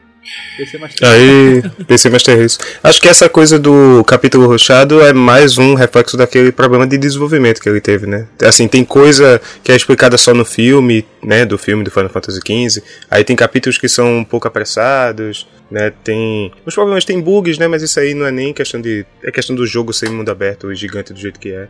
Mas realmente merece o destaque que tem, sabe? Tá vindo coisa nova aí com. Vai ter um modo multiplayer agora, vai ter expansões e tem um pescaria em realidade virtual, sabe? Que, que Final Fantasy XV gere mais coisa porque é realmente bem um jogo bem impressionante. E eu queria te perguntar uma coisa, Rafael. Eu, eu conheci pessoas que jogaram o jogo, né? Porque quando Final Fantasy XV saiu, o jogo deve ter vendido muito. e falaram que ficaram um pouco decepcionada com a história do jogo e com a mecânica. É, a mecânica que eu digo é a jogabilidade. Você que acho que foi o único de nós aqui que jogou, você realmente percebeu isso? Você percebeu uma mecânica diferente, ruim, tempo de resposta ruim, história ruim também? Ou tá tudo no mesmo limiar, ou um crescente, uma diminuição muito grande? O que você achou? Ah, cara, a, a mecânica assim, de combate é claramente muito diferente do que era o Final Fantasy. É que o, o Final Fantasy era um JRPG clássico, né? Combate com turnos e tal, história mais uhum. linear. E o 15 ele, ele foi por um outro caminho, né? Ele, ele ainda é RPG, mas é um. A, o combate dele é totalmente ação, né? Eu nem digo hack and slash uhum. porque ele não é tão ligeiro. Hack and slash uhum. geralmente é vários inimigos na tela, combate rápido pra caralho, tu nem entende o que, que tá acontecendo, tu só tá apertando o botão. Combos de 99 hits, né? De 900 hits, assim, uma coisa. Samurai Warriors, tá ligado? Isso. É, é. Isso. Tem bem isso. Tipo, essa parte, mecanicamente, eu achei que foi uma mudança muito bem-vinda. Já que eles, que, eles uhum. queriam mudar, né? Mas não tiraram a parte de RPG que geralmente é o, a série principal do Final Fantasy. Mas aí temos o nosso próximo indicado, que é um que eu fiquei bastante hypado também, né? O South Park The Fractured Butthole, ou como chegou aqui no Brasil, né? A Fenda que a Bunda Força. Esse é o jogo da minha vida, cara. Num jogo em que a dificuldade é determinada pela sua cor de pele, esse jogo me representa, cara. Nossa senhora. É, eu achei isso de, de, uma, de uma sintonia gigante, cara. Eu ri pra caralho quando eu vi isso. O cara fazendo crítica com muita polêmica, né? Como sempre. Como o South Park tem que ser, né? Exatamente. Engraçado como o Cartman fala é, quando você coloca o personagem negro, ele parece, não, relaxa, isso não, aplica, isso não interfere no combate, só o restante da sua vida inteira, como dinheiro, etc. eu achei isso gigante, cara, de, de, de genial, velho. Pô, é fantástico. É, né, eu achei é, realmente bem, bem, genial mesmo. Né, mas eu, eu, ainda não cheguei, é que eu também não cheguei a jogar, né? Mas uh, os vídeos que eu vi, eu não vi nenhum gameplay com personagem negro, pra ver como isso é aplicado mesmo. É, eu, tá, eu tava curioso pra ver como é, que, como é que isso ia sair, né? Mas eu não vi. O pessoal... Ninguém quer ser preto, né? Assim por dizer, né? Ninguém quer ser preto. Nesse jogo, pô. Frase solta. Nesse jogo. No jogo, no jogo, é. No, no jogo, gente, no jogo. pô, pelo amor de Deus. Aí tem essa mudança do sistema de combate, né? Que agora é uma mistura daquele do JRPG tradicional por turnos com um TBS, né? Você tem a quadradinhos, né? Pra você ir movimentando, é. assim, você ir posicionando o personagem no... Bem legal. É, eles mudaram também, né, a brincadeira, né? Que antes era Jogava como se fosse um RPG medieval e agora vocês são super-heróis. Exatamente. Sim, tudo ainda é uma brincadeira de criança, né? Tudo ainda é tipo. Eles só trocaram de roupa e, e é muito legal isso. Eles estão no combate lá, no meio da rua. Opa, o carro, o carro. Né? Aí todo mundo para, passa o carro. sai da rua, crianças. Aí eles voltam e é. continuam, sabe? O outro, sai da rua, crianças, filhas da puta. É, sim, sim, é só Park, né? Então. É, pô, é. Eu acho também engraçado que você perde seus poderes. Não é tipo agora voto, sei lá, você cai no Stick, você perde poder, não. Hum você perde os poderes porque acabou a brincadeira. Então, tu não tem mais tempo pra perder aqueles poderes. Sim, Quando você começa uma outra brincadeira, você começa do nada. Exatamente. E uma coisa que eu, que eu vi nesses vídeos também, que eu achei que foi, foi muito bem colocado, é ter a parada da lava, né? São peças de Lego vermelha. Aí você não pode passar por lá. eu achei uma sacada também bem genial, né? E fora o, o politicamente incorreto que é que é praxe né, do South Park desde 1997, acho que 96, 97, que foi quando começou, né? Uhum. Então, é, pelo que eu vi, tem, eu vejo muita gente que reclama, que fala que Tipo, que eles evoluíram é, muito bem o gameplay, mas na hora de, de fazer as piadas eles forçaram demais. Não tá tão genial quanto o primeiro. Eu ainda não cheguei a jogar, né? Mas eu quero bastante. Mas eu acho que isso depende muito da expectativa da pessoa, né? A pessoa viu como é que o primeiro funciona, viu aquela coisa engraçadíssima.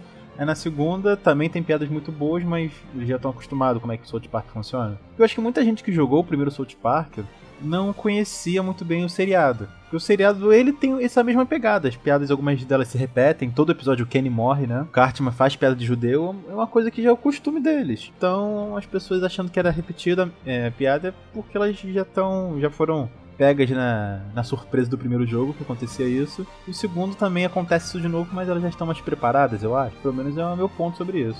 Uma coisa que eu vi, assim, eu também não joguei o jogo, tá? Mas coisas que eu vi de críticas e tal, é que assim, tudo isso que a gente falou de crianças e do Lego e que é divertido e tal, é uma coisa que é novidade no começo do jogo. E que o resto do jogo é essa mesma coisa, piadas que se repetem ou com a estrutura bem parecida, que acaba se tornando repetitivo. É um jogo que eu quero jogar ainda para pegar, mas vou esperar uma promoção, né, pra ele ficar um preço mais, mais em conta, porque tudo que eu vi sobre o jogo que, ó, é divertido nas primeiras horas e depois é só um pouco maçante para você terminar, entendeu? Porque ele se repete, o sistema de combate se repete, as animações dos golpes, né, fica aquela coisa, tipo, ah, ele vai peidar de novo e aí tem a conver conversa com tal personagem de novo e peça de Lego de novo, então, né, Uhum. é uma crítica que se tem sobre o jogo, mas ainda assim o humor tá lá, a jogabilidade nova tá lá, então é, merece ser jogado. E merece a indicação também. Com certeza, tô louco pra jogar isso. A próxima indicação é o Divinity Original Sin 2, né? Mais um indie game aqui, não sei se pode ser chamado de indie, mas eu acho que sim, porque não tá atrelado a nenhum grande estúdio. Uhum. É, e uma coisa interessante que essa nossa terceira categoria que estamos comentando aqui, né, e tem mais um jogo indie, né? Cada- Todas elas têm pelo menos um indie indicado, isso que eu tô achando bem legal. Cara concorrendo com outros jo- jogos AAA assim, tipo de igual pra igual, né? No, no caso do Divinity, ele é um caso específico porque ele é aquele indie gigante, ele tem um- uma base, um nicho né, dele assim, bem grande. Se eu não me engano, foi um jogo financiado por aquele financiamento coletivo crowdfunding e tal, e batendo recordes assim no seu financiamento. Então, as pessoas querem mais Divinity, né? E o 2 me parece ser aquilo que a gente já falou sobre continuações, né? Mais do primeiro e melhor. Jogabilidade melhor, história melhorada, jo- enfim, questão de classes e tal. Ele é um RPG, ele visualmente lembra o Diablo, né? Assim, questão de, da câmera e da jogabilidade. Mas com algumas melhoras na questão de escolha de. Na, como se leva a narrativa né, no jogo. E no combate também. Menos repetitivo que o Diablo, pelo menos. Pelo menos pra mim. É um Diablo que deu certo, né? Isso, é. É, o, e, tipo, ele é, é, pelo que eu, nos vídeos que eu vi, ele é um RPG estratégico, né? Ele lembra do Uhum. estilo do Final Fantasy Tactics. Então Ah, é? Ah, é? Então- É, é, é, por turno, estratégia por turno e tal, você vai fazer, tem vários personagens lá, você vai gerenciando e botando, tipo, bem... Ele bebe bem das fontes do Final Fantasy Tactics, Fire Emblem, né, e Uhum. outros aí nomes do estilo, que não me vem à cabeça agora. Isso daí eu vou puxar a Glória Pires do interior mesmo, porque eu não faço... Não sou capaz de opinar sobre ele, nem, nem sobre o 2. É, Só os vídeos mesmo que eu vi, eu, eu gostei bastante do resultado, mas eu, é, eu não chutaria como ele o vencedor dessa categoria. Não. Justo. Vocês têm mais alguma consideração sobre ele? Não, também não sou Não, capaz de não, não. É. Momento Glória Pires total. É o momento Glória Pires. e agora vamos aí para o outro desafeto do Lucas. Nier Automata. Momento Marvel vs Capcom Infinite aqui, né? Cara, eu também não, não joguei esse, também só vi vídeos. E, porra, eu gostei bastante do que eu vi do- de resultados. Não sei da Lucas, deixa eu te entender. Porque. d- Desculpa te interromper, Rafael, Não, mas assim. falar. Por que, e de forma resumida, o ódio em relação ao Nier Automata? Qual foi? É, Então, eu joguei Nia é, pra PlayStation 2, o primeiro Nia que teve. Gostei bastante, a história é muito interessante. Ele tem grandes cutscenes, estilo Metal Gear, Uhum. só que sem a viadagem, obviamente. Uhum. Mas, enfim, é um jogo muito bom, muito interessante. O primeiro era bem repetitivo, se vocês colocarem no YouTube vocês vão ver. Que era bem repetitivo, parecia um hack slash mais genérico, com poderes meio bizarros, mas era bem interessante. Mas eu gostei, eu joguei na época que eu não entendia muito bem inglês, então não lembro muito bem da história, mas eu lembro que eu gostei bastante da mecânica de jogo e o boss final é bem interessante. Então, quando eu vi que ia sair o novo Nier, eu não tava esperando quase nada. E quando eu vi os vídeos, esse Nier tá fantástico. Tá, tipo, no ápice que ele jamais teve, entendeu? É Hum. realmente muito fantástico. É, é feito pela Platinum Games, que também fez o Metal Gear Rising, que é realmente fantástico, eu gostei bastante. Mas o que acontece? Essa empresa, ela é conhecida, ou melhor, ela não é conhecida por fazer bons portes para o PC, que é Ah. onde eu costumo jogar. Sim, sim. Então, o que acontece? Esse jogo foi pro PC com a porra uma portabilidade porca, lixa do caralho, porque a Platinum Games falou: ah, todo mundo pirateia no PC, então foda-se o PC, não vou fazer nada pra isso. E a Square falou: quer saber? Eu concordo. Então ela deu uma de Ubisoft e colocou o game pro PC de uma maneira lixa, de maneira lixo. Ou seja, o- a, a imagem é pré-renderizada em 900p nessa porra. E é 30 FPS, você pode estar rodando aquela merda no Ultra, que a porra da cutscene vai aparecer um pixel gigante na tela. E você não consegue ter uma fluidez boa. Eu tentei jogar com a minha RX 480 e um i7 4790K e não dá. Não dá pra jogar. Não dá, porque essa porra não tem um porte bom. Então é um jogo que eu quero jogar pra caralho, só que a porra da Platinum Games, a porra da, da, da Square Enix, são dois filhos da puta do caralho, não fizeram a porra de um porte bom. Porque a Square tá se preocupando em botar a porra do porte do Final Fantasy XV com 4K, o caralho a 4, pra porra do PC. Contanto que o que eles recomendam pra você jogar Final Fantasy XV é uma 1080 Ti, tá lá, recomendado, 1080 Ti. Vai se fuder, Square. Vai tomar no olho do seu cu. E aí você bota a porra de um jogo que eu tô afim pra caralho de jogar com uma história muito boa, uma jogabilidade fantástica, uma liberdade gigante. É, os personagens, os robôs, eles têm sentimentos, você pode matá-los ou não, vai depender da sua escolha, o que você quer pro seu final. Você pode ter qualquer embasamento, vir até um joguinho de nave, de, vira um jogo de nave até um jogo de, de ação por completo. Tem uma mecânica muito diferenciada. É, Uhum. E parece aquele é, River Esqueci o nome daquele joguinho de nave que tinha River Plate, não. River Raid. Agora. River Raid, isso. River Raid, ele tem essa mecânica de River Raid que, é- que é fantástica. E você utiliza isso no combate em terceira pessoa, em primeira pessoa. Primeira, terceira, enfim. Mas o jogo não roda no porra do PC de ninguém. Porque a Square e a Platinum Games são uma merda de um caralho, de uma empresa gananciosa da porra. Então era isso que eu tinha pra falar. Dá pra perceber. A serenidade na sua voz, né? Percebe que você é um cara tranquilo, senta. Mas é, é foda isso, tipo, o jogo saiu no começo do ano, primeiro semestre, pelo menos. E, porra, se até agora lançou um- um- uma atualização, um patch, alguma coisa, pra poder rodar no PC, é, é foda, tá ligado? Tipo, A comunidade que teve que se unir pra criar um patch. Você acredita nisso? O pessoal É. se uniu pra criar um patch pra consertar uma cagada. o cara da empresa que, pare- que parece estar realmente cagando pra fanbase no PC, tá ligado? Exatamente. Que, que ela pode ser menor do que o PS4, porque o PS4 é a base- a maior base instalada de jogos que a gente tem atualmente, da geração atual, mas assim, não dá pra ignorar o PC. As pessoas querem jogar. E se tem PS4 e PC, que rodem no PC também, cacete. É foda isso, velho. É, eu é eu tenho cagada- PS4. Não, fala aí, fala aí. Não, se é pra fazer cagada, não faz, né? Deixa só nos consoles, né?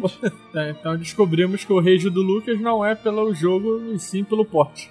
Exatamente. Pelo fato dele não poder jogar o jogo, né? Esse é o. Exatamente. Aí, Tava em promoção, tava 40 reais pra comprar essa bosta. 40 reais eu não comprei porque não roda. Não roda. Porra, como você vende um jogo que não roda no teu computador? Porra, vai tomar no olho do. Vai, eu tô, eu meu Nescau. porra, haja Nescau, hein? Porra, eu boto maconha nele, por isso minha cara. Ah, não. Tá Ah, aí sim. Isso faz diferença. É uma metáfora da Praça Seca. É, que é.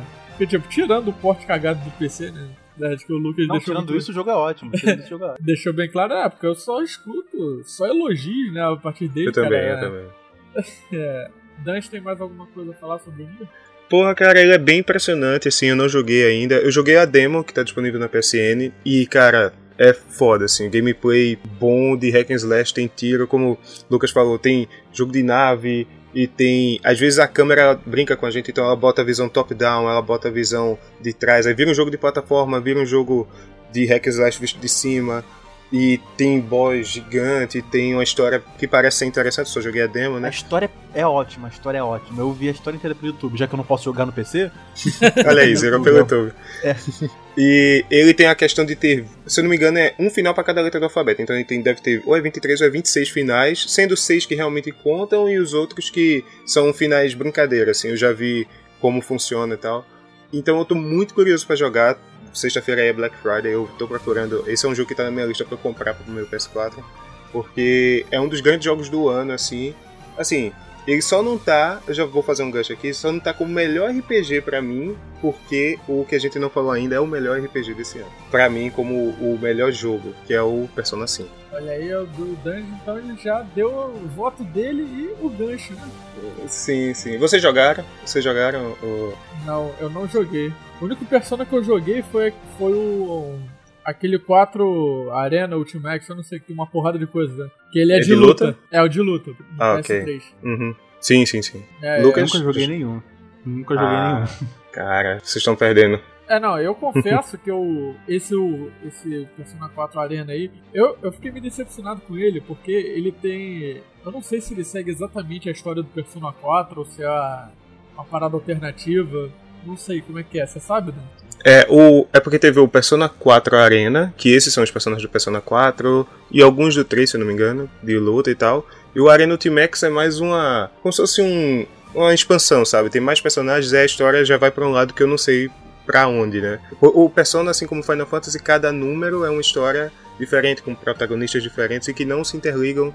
Assim, faz uma missão ou outra e tal, mas se passa no mesmo universo, né? Mas não necessariamente é a mesma história com o mesmo mundo. Então, eu vou confesso para você que o Persona 4 Arena Ultimax, eu não vou saber pra onde vai a história. Não, de boa. É, que tipo, é uma coisa que me deixou meio puta é porque ele tem aquelas histórias tipo visual. Ah, as histórias não, desculpa. A cutscene tipo visual novel, visual sabe? Novel. Isso. Aparece lá uhum. o textinho, aparece. Né? E, e, tipo, é muita coisa, cara. Eu contei lá, ó. Acho que até eu consegui fazer minha primeira luta. Que eu devo ter feito, sei lá, em 30 segundos terminado a luta. Mas eu fiquei uns 10 minutos lá passando e lendo o negócio. E teve uma hora que eu fiquei puto, cara. Não aguento mais ler. Então eu só ficava lá x, x, x, x, x, x, x, x, x pra poder passar rápido é. e, pra, e ficar só nas lutas. Então eu confesso que eu não sei como é que é a história do Persona, né? Mas eu sei que todo mundo fala muito bem. É, eu creio que eu, eu comecei a jogar pelo errado. Né? Eu deveria ter começado pelos RPGs e ver se eu. Não, assim, se você não gosta de visual novel e tal, é porque assim, Persona ele é isso também, sabe? Ele é uma mistura de um jogo de RPG em turno com visual novel que tem a mecânica de dating cima ali, que é desses jogos japoneses de você, né, simular seus relacionamentos e tal. E tudo isso está interligado no jogo. Você tem que viver a sua vida de estudante, que sai com seus amigos e namora as menininhas e tal, mas também tem a vida nesse, digamos, no upside down, né, no mundo no mundo sombrio que tem toda a parte com as shadows, com a parte do RPG. Ele é o Persona 4 Arena Ultimax, assim como Persona 4, assim como Persona 4 de dança, que é um jogo que tem o PS Vita, ele no modo história dele se foca muito em textos. Então, para quem não tá familiarizado, realmente pega de surpresa. E se você não tá disposto, realmente é chato. Eu concordo contigo. Assim, você ah, só pula diálogo e vai. Eu quero jogar a luta, né? Mas assim, se tu tiver disposto, cara, pode ir pra Persona 4 ou Persona 5, até o Persona 3 que eu não joguei, mas é um eu quero jogar. Que eles são muito, fo muito focados em história e tem um gameplay excelente, assim. E, Mas você precisa jogar um para entender o outro? Não, não, não. Assim como é assim como Final Fantasy, entendeu? A série, é, os jogos numerados são universos independentes. Então você pode jogar o 3, depois o 5, depois o 4. No meu caso, eu joguei o 4 Golden, que é a versão do PS Vita. Aí foi ali que eu conheci a série e agora peguei o Persona 5 esse ano, né, que saiu aqui no ocidente para PlayStation 4 e PlayStation 3, né, para quem tem, porque saiu ano passado, né, japonês. Até estranhei ele estar tá na lista de indicado para jogos para premiação desse ano, porque foi um jogo lançado ano passado no Japão, né? Mas não sei se tem a, a critério de ser lançado no Ocidente, ou enfim. E ele. Você pode jogar tranquilamente. Você pode jogar sem precisar do, dos outros. Um ele def... ganhou também. Ah, hum, pode, não, pode falar, pode falar, Lucas. Eu só. Eu não entendo muito bem, mas eu vi que ele ganhou como o melhor jogo de RPG oriental já feito. Uma, uma situação assim, se não me engano. No Japão, assim. ele é o melhor jogo de RPG numa pesquisa recente aí, tipo com Final Fantasy, Isso. com outros e tal. Ele foi no Japão, melhor jogo de RPG. Ele é muito bom, cara. Ele retrata a vida no Japão muito bem. para quem gosta de anime, sabe, daquela coisa de colegial e tal. É, a parte do combate dele é em turno, que pode ser uma coisa. Aquele em turno padrão, né? Não é em turno tático de como South Park ou como Mario Plus Rabbids ou XCOM. Aquele em turno mais, né? Os protagonistas e os monstros parados e você cada um ataca na sua hora e tal. Mas consegue ser dinâmico. Ah integração que ele tem com questão de relacionamento, que é, eu precisaria de um 30 minutos aqui para explicar como se dá tudo, né? Mas resumindo, é muito bem feito e a história é, ele coloca muito para frente, muito instigante assim de você querer, tá, mas eu tô agora com 80 horas de jogo, eu não terminei o, o game ainda. Ele é um jogo de 100 horas mais, mas tipo, daqui pro fim do ano eu vou terminar e eu tenho certeza que ele vai ser o melhor jogo de RPG, pelo menos que eu joguei esse ano. Ainda vou jogar o Nier, né? Espero. Mas ele, cara, tá no topo. Ele agora é o meu jogo de RPG. Assim, porra, tem aqueles de faltou nostálgico e tal, mas ele tá lá em cima, sabe? Na minha lista de jogos de RPG melhores que eu já joguei na vida, assim. Sério, Persona 5 pode ir sem, sem medo. E. O Persona 5 eu não vou. Não ia nem falar, né? Da, ele é meu colega da pós-graduação, que eu não vou falar o nome dele, mas é o Leandro. ele, é, no, lá no grupo lá da pós ele ficava toda hora. Ele dava. Ele fica dando os. Eu digo, os relatos dele né, do Persona. Ele falou, pô, comprei o Persona 5. Ele começou a jogar. Gente, uma hora de cutscene eu ainda não joguei. Gente, três horas de cutscene eu ainda não joguei. O último dele, pô, já são cinco horas, já eu não joguei nem um pouco. Sim, sim, sim. o jogo vai, pronto, o jogo realmente abre para você, acho que com 7, 8 horas de é bastante diálogo, ele ensina Puta tudo. É foda, é foda. Tipo, eu reconheço que é maçante, mas assim, se você tá disposto, se você gosta de visual novel, né? Se você tá querendo entrar naquele mundo e a história eu achei muito boa, então eu fui, sabe? Eu mergulhei de cabeça e agora com 60 horas mais, né? É uma coisa que só vai, sabe? Tem 60 muita- horas mais, tu começou a jogar hoje, né, cara? 60 horas num dia só, isso aí. Mas é muito bom. Então, o Dan já deu o voto dele, Persona 5. Eu, eu sinceramente, eu tô dividido entre o Final Fantasy XV, o South Park e o Nier, até. Mas, por ter jogado o Final Fantasy XV, ficar imerso naquele mundo, né, e tal, e, pô, me apaixonado pelos personagens, pela trilha sonora, pelo gameplay, por tudo, é, é esse é o meu voto. É mais do coração também, né, mas é o meu voto. E você, Lucas? Então, se eu tivesse jogado Nier, eu votaria nele. Mas, como não me deram essa oportunidade, foda-se Nier. Eu tenho escutado muita gente, mas muita gente mesmo, pessoas que até eu duvidava da, da capacidade como ser humano, jogando Persona 5 e gostando bastante. E eu nunca me interessei, porque, sei lá, eu sempre achei que era um estilo...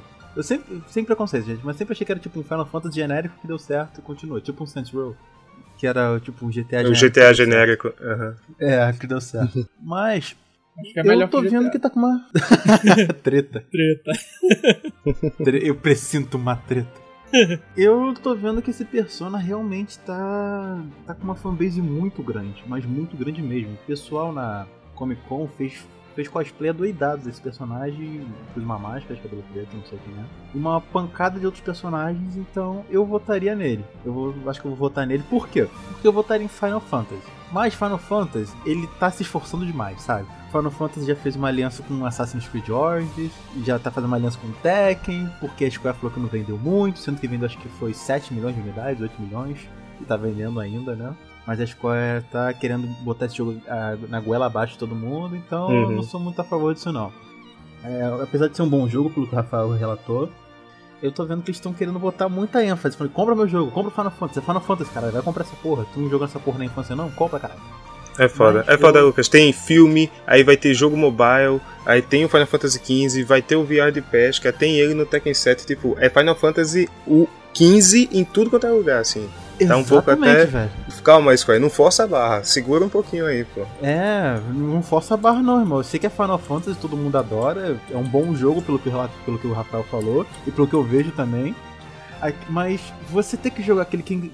Jogar não, perdão. Assistir o Kingslave pra poder entender a história e começar a jogar o jogo, eu acho isso uma sacanagem do caralho. Eu acredito em universo expandido, eu sei, mas não é assim que você vai criar um universo, não. Então eu vou votar em Persona 5, eu espero que ganhe. Não porque eu acho Final Fantasy um jogo ruim, mas porque Persona 5 parece ser bem mais honesto comigo, é isso que eu prezo. Agora eu fiquei sozinho. Racismo, racismo reverso.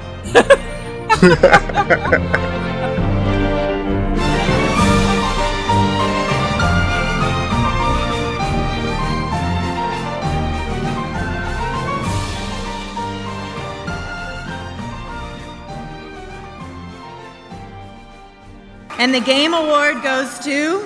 Wake up, Link. It's a me, Mario. Power of the wild card. Melhor game de ação slash aventura. Uncharted The Lost Legacy, Naughty Dog. Assassin's Creed Oranges, Ubisoft. The Legends of Zelda Breath of the Wild, Nintendo. Super Mario Odyssey, Nintendo. Horizon Zero Dawn, Guerrilla Games. Era essa categoria que eu acho que eu, é, eu, pelo menos, eu tenho mais do que falar, porque eu joguei e zerei dois. Aliás, não apenas zerar, já vou botar o pau na mesa aqui, eu platinei dois deles, que foi o Uncharted. Caralho! O Elite Gamer. É. Isso porque falava que Uncharted era uma merda, né? É, né, eu jogo cara? na mesa. Eu jogo na mesa. Tu não gostava de é. Uncharted, Rafa? Eu não gostava, cara. Quando saiu no PS3, eu não gostava. Um amigo meu chegou assim, assim do nada e falou: Pô, tu nunca jogou Uncharted? Vou te emprestar. Ele me emprestou um e dois. Eu joguei, achei bons jogos, mas eu não achei tudo aquilo. Achei tipo Uhum. assim, normal. Aí quando começou a ver as paradas do. os gameplay do 4, eu falei: Caraca, esse jogo vai ser foda. Aí eu comecei a entrar no hype pro Uncharted 4. Então, como eu tava no hype, eu falei, vou jogar de novo o 1 e o 2 e o 3 que eu nunca tinha jogado, né? Eu comprei a, a versão remasterizada pro, do PS4, né? E joguei o 1, 2 e 3 e, porra, me apaixonei pra caraca pela série. E o 4 nem se fala que hoje em dia eu considero um dos melhores jogos ever. Gostei pra caralho. É foda. Mas tu chegou a jogar 1, 2 e 3? Joguei 1, 2 e 3. Joguei. Tu já chegou, a- tu chegou a jogar, Lucas? Zerei os 4, platinei, mas eu já joguei quando estava no estreão, mesmo certo no know-how. É, o Uncharted 1, ele é um protótipo muito bem feito. Ele é excelente, o Uncharted 1. Apesar de ser difícil pra caralho você carregar poucas armas e o boss final não sei aquilo tudo. O 2 é uma obra-prima, o 2 é meu favorito, de longe. O 4 é muito bom. O 4 o pessoal fica na birrinha entre o 4 e o 2. Mas o 2 revolucionou o mundo dos games de uma maneira que eu nunca tinha visto antes. A cena que um prédio cai e você tá dentro. Meu misericórdia, eu chorei, velho. Puta que pariu, que cena fantástica. Os gráficos eram perfeitos, jogabilidade excelente, a mecânica de jogo, a inteligência dos inimigos era tudo fantástico, fantástico. O 3 também é muito bom. O 3 é muito bom, é meu segundo favorito. É 2, 3 e 4. Por quê? Porque pode parecer polêmico, mas eu não gosto de The Last of Us. Eu acho um jogo Hum. genérico. É muito polêmico. É, jogo, é um jogo genérico, eu já, eu já li o Espadachim Solitário, eu já vi vários filmes em que você tem uma menina, você é um cara que perdeu tudo e reaprende a amar, etc e tal. E a história do jogo não me prende, eu, acho que é um, um The Walking Dead muito bem feito, mas ainda assim, genérico. Os Uhum. personagens não me lembro de nenhum. É só, obviamente, da Ellie e fica naquela punheta de vai morrer, não vai morrer, vai morrer, não vai morrer, vai morrer, não vai morrer. E tô ansioso pelo 2, porque o 2 parece que vai ter uma pegada um pouco mais realista, eu acho isso bem interessante. Mas, é, isso é uma coisa que a gente tem que elogiar pelo Kojima. O Kojima, ele faz um filme com pequenas partes que você joga. E ele sabe fazer isso muito bem, muito bem, de uma densidade muito grande. A Naughty Dog sabe fazer, mas ela não tem cacife pra fazer um jogo da mesma maneira que o Kojima faz. Com longas cutscenes, com personagens envolventes. Tá, personagens são legais, são. Mas eu já vi isso antes, eu quero coisas novas. Como Uncharted é, é, um- é uma sessão da tarde que eu posso jogar, que é fantástico. Mas eu já joguei The Walking Dead, The Walking Dead The Telltale Games, que eu acho melhor do que The Walking Dead em termos de história. Eu acho fantástico. E The Walking, e The Walking Dead, The Last of Us, você basicamente agacha, mata alguém pelas costas, agacha, mata alguém pelas costas, estoura algumas cabeças, volta, se pendura de cabeça pra baixo. E acho muito genérico, muito chato. E Uncharted 4 foi nessa mesma pegada. É, quando você vai fazer os mistérios do Sir Francis Drake no primeiro jogo, é fantástico, é muito incrível. Você já toma uma pedrada logo na primeira cena, quando você abre o caixão e descobre o caderninho dele lá. Então é muito incrível. E o jogo tem uma pegada muito boa. Agora o 4, você quer só desenvolver os personagens pra poder dar um fechamento pra aquela pra essa quadrilogia. Mas não deu certo pra mim. Não, não achei que foi um jogo muito intenso, nem um jogo que se propõe a ter uma história marcante. Ele fica naquele quase vai. A história tá engrenando, quase vai e para. A jogabilidade tá muito boa, tá tudo muito incrível, mas aí você tem mais uma caralhada de história que não me envolve. Então, eu particularmente não gostei muito de Uncharted 4. Acho um jogo do caralho, realmente, mas pra mim não pega. E The Last of Us não é um jogo bacana, eu não gostei. Tô ansioso pro 2, porque eu acho que dessa vez vai, mas. Então, a Naughty Dog é muito boa fazendo jogos, mas ela não é muito boa contando histórias, na minha opinião. Então, eu não acho que Uncharted vai ganhar. Essa é a minha humilde opinião. Falei horrores, mas é. Tu, tu não jogou. Ninguém aqui jogou o Lost Legacy. Eu não joguei. Não, eu também Joguei. não. Eu, É. eu falei que eu platinei Também não. 2 eu tava achando que era Uncharted 4 e. mas a- na verdade Então, é a expansão dele que tá aqui, né? Não, eu não joguei, mas eu ainda vou jogar porque. Porra, eu acho a Chloe uma personagem fantástica. No é, Uhum. no Final Fantasy do Uncharted 2 ela tá incrível. Exatamente. E eu acho muito legal é, ter ela assim de novo. É, não sou muito fã da Nadine, não. Eu achei que ela era uma personagem muito chata.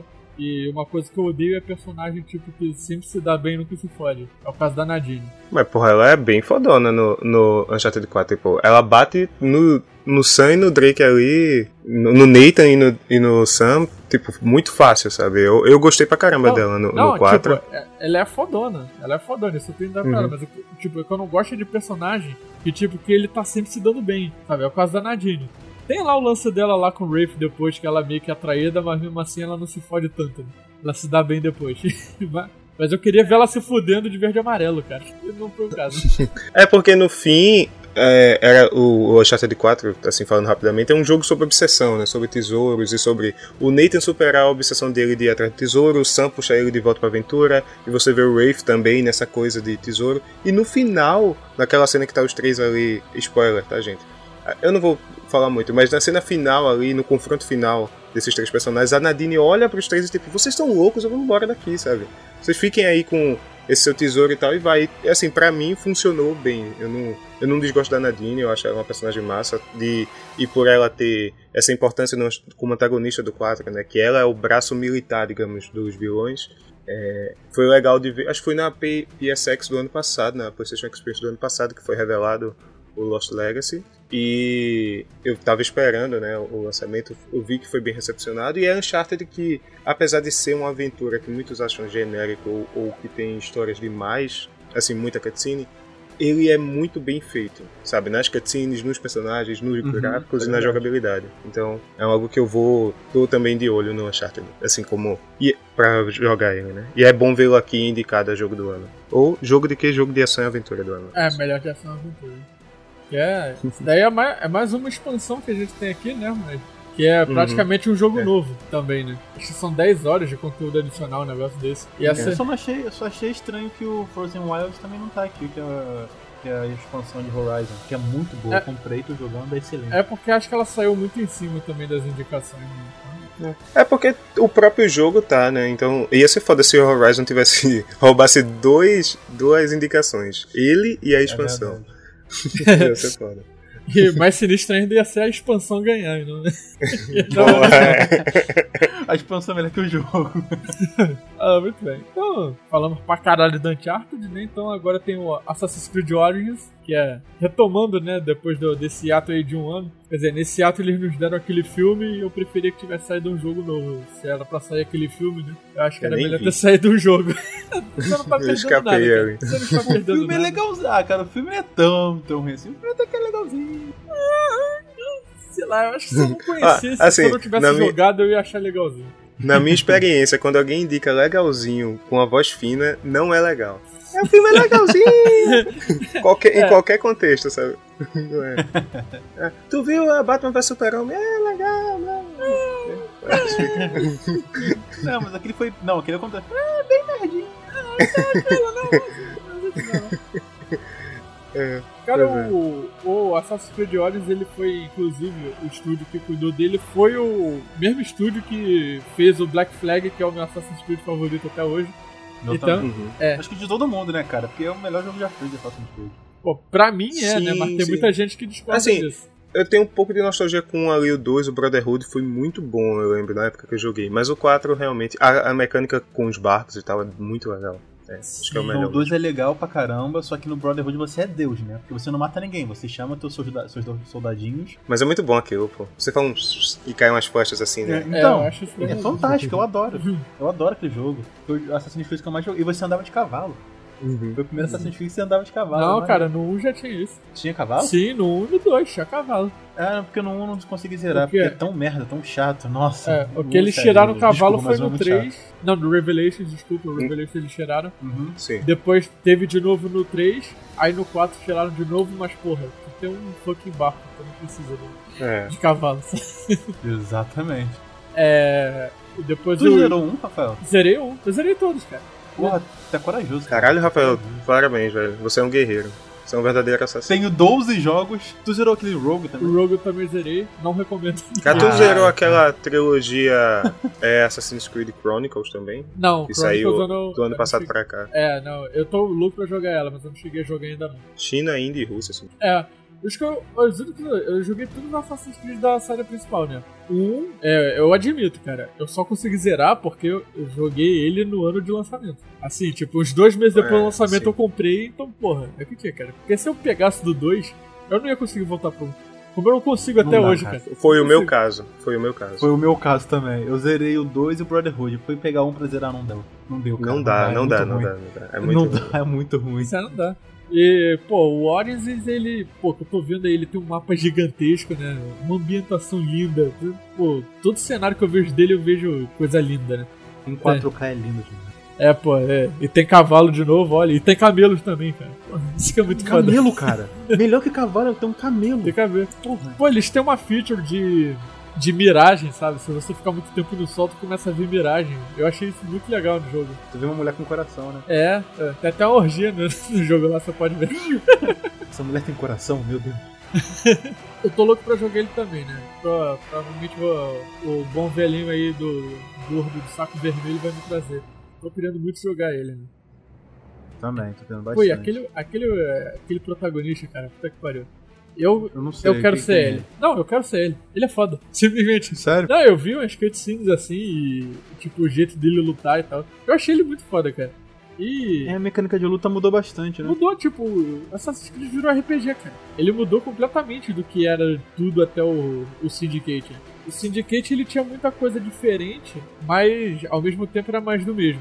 Uhum. Ele tinha. Tudo bem, tinha o ganchinho lá que você escalava automaticamente, tinha a- carruagens lá que você podia dar pela cidade. E o, até o sistema de batalha ele ficou mais parecido com aquele estilo Arkham, né? Uhum. Mas é, eu achei que eles iam manter pros outros, não. O do Origins é completamente diferente. Né? Cada elemento de RPG e tal. Tô falando muito bem desse jogo. Vou, vou esperar aí o Natal pra chegar em minha conta. Assim, eu tenho uma consideração de que nenhum jogo que se chama, que tem o nome Origins, realmente contra a Origins. Assim como nenhum jogo que tem Revelations revela nada, sabe? Eu sempre acho que jogo que tem o nome Origins não conta a origem de nada. Mas pelo tudo que eu tô vendo nos trailers, pelo que eu tô vendo de- no material de divulgação do jogo, eu quero jogar esse Assassin's Creed. Ele parece voltar aos eixos de algo bom, sabe? Um jogo mundo aberto, questão histórica excelente e com uma jogabilidade interessante, pelo menos de stealth e tal. E botou elementos de RPG, o combate tá diferente, muita gente gostou, muita gente não gostou. Mas é um que eu tô curioso, ainda não joguei, mas tá aí como um dos grandes jogos do ano, pra mim também. Vou passar aqui que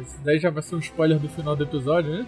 Legend of Zelda Breath of the Wild. Eu ainda não joguei, acho que ninguém aqui jogou. É, o Lucas jogou Joguei, joguei. emulador. Jogou também o Dante? Ah, então vocês Joguei, joguei. Vocês têm mais cacife pra falar do que eu. Eu apenas sou um fã inveterado da franquia Zelda. Não sou, mas como eu não tenho Switch e eu tô sabendo agora que existe um emulador, né?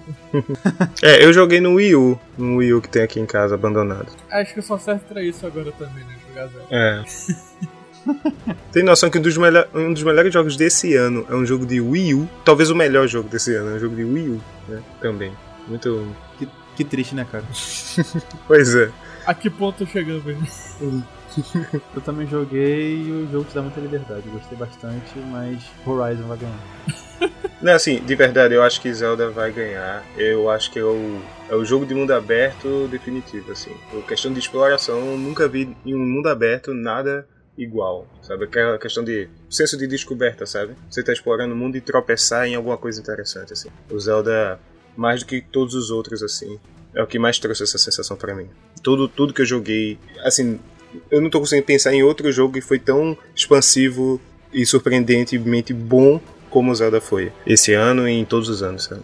A- apesar do Horizon, tipo, é foda que o Horizon podia ter saído em outros anos e seria o melhor jogo daquele ano, definitivamente. sabe? Exatamente. Sabe aquela coisa de tipo. Exatamente. Tem algum anime, algum mangá que fala isso, que é tipo, ah, é muito ruim você ter dois grandes mestres na mesma geração, sabe? Tipo, são dois jogos muito bons no mesmo ano. Aí, porra, um pode ofuscar o outro, assim. E no final, vamos dizer que Zelda fosse mega premiado, vai parecer que o Horizon não é esse jogo todo. Mas é porque o Zelda realmente é muito bom, velho.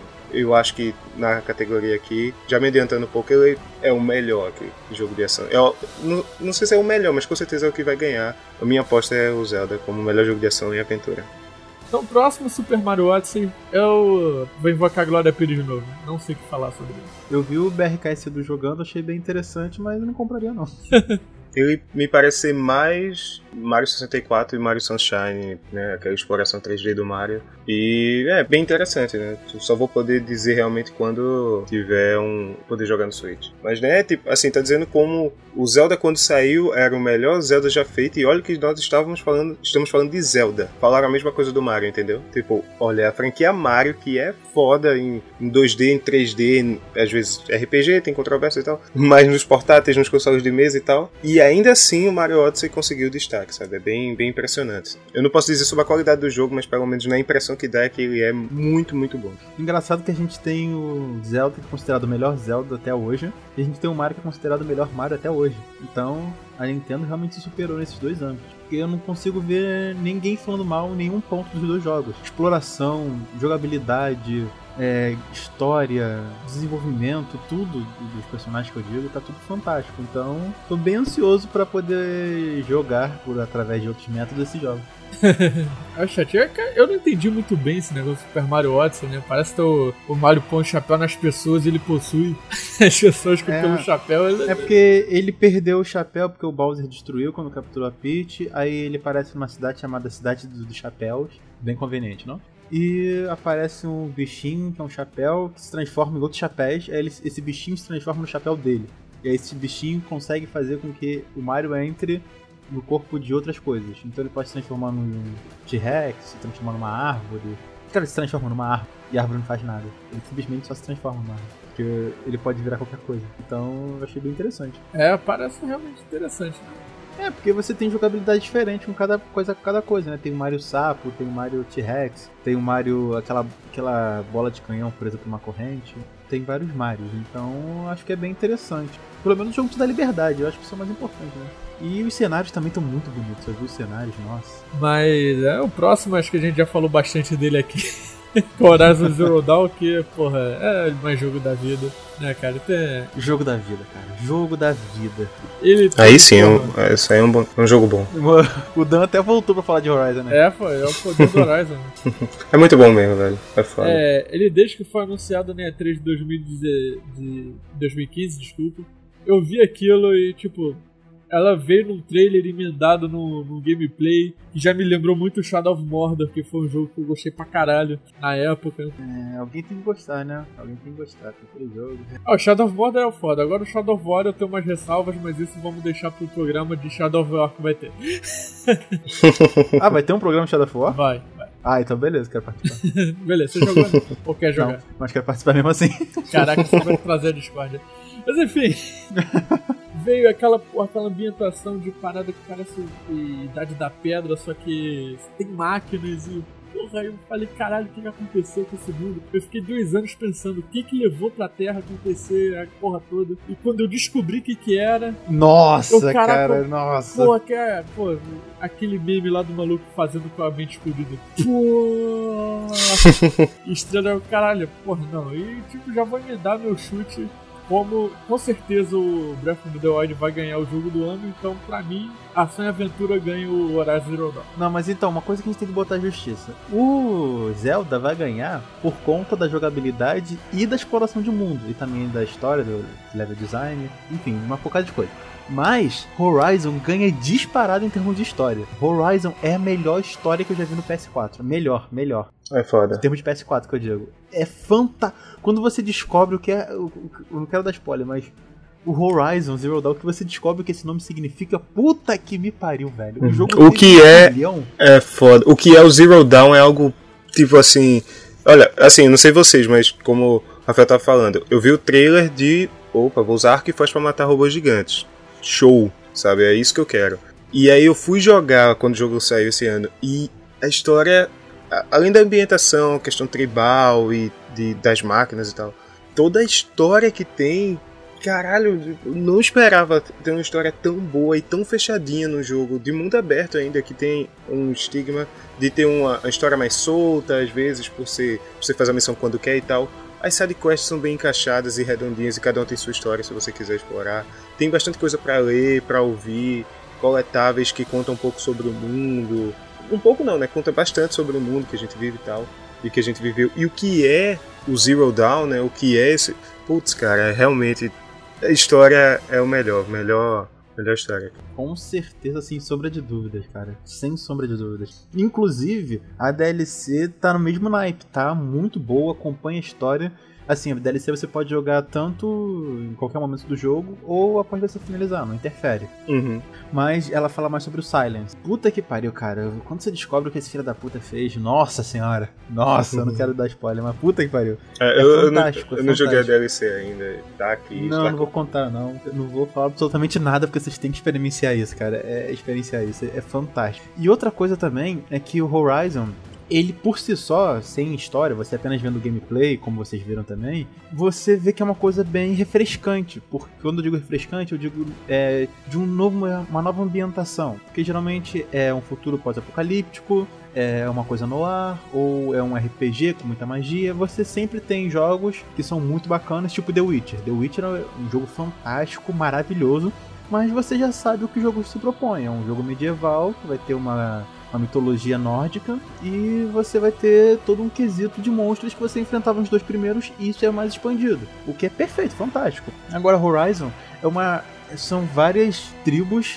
com, com quesitos mais tribais, né, por assim dizer, no peonagem, mas ainda com um toque é, futurista de máquinas. Isso por si só já é fantástico. Você nunca tinha visto isso num jogo antes, misturando esse futuro com tecnologia, pass tecnologia passada de tribos, com todo um desenvolvimento arcaico mas ainda assim tecnológico, é fantástico, é fantástico. Por isso que eu sou tão fã desse jogo, ele, ele realmente é muito refrescante, uma coisa nova. Você não tinha visto isso antes. E quando você descobre as máquinas, o jogo, se é no futuro, se é no passado, nossa, cara do céu. Olha, gente, vocês não precisam mais namorar, não precisam mais de mulheres nem de homens depois de jogar esse jogo, né?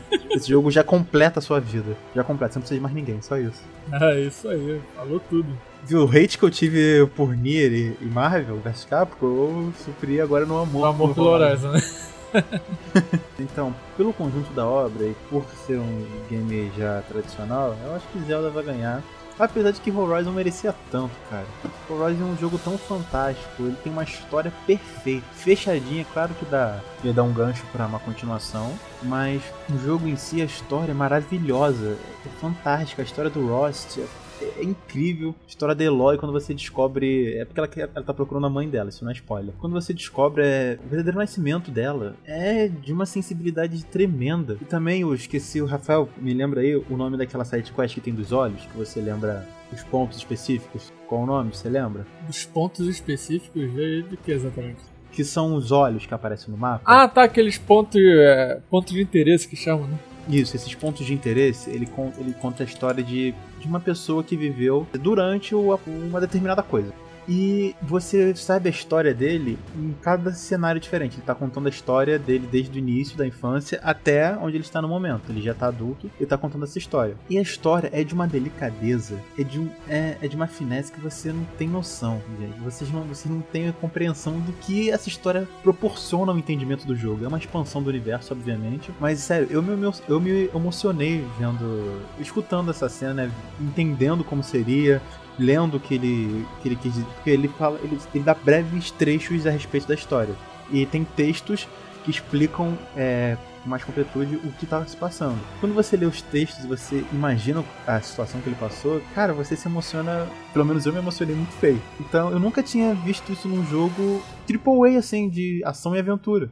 Assim, da, jogos da Telltale Games, é, principalmente Chrono Trigger, realmente tem uma sensibilidade maior, mas esse jogo essa, esse ponto de interesse em específico é, é, fantástico, gente. Então, sempre façam as side quests de Horizon antes de terminar o jogo e aprofunda o universo de uma maneira tremenda que dá mais interesse ainda em você procurar correr atrás. Eu tô puto porque lançam um livro de Assassin's Creed, dia sim, dia não, mas um jogo desse no livro.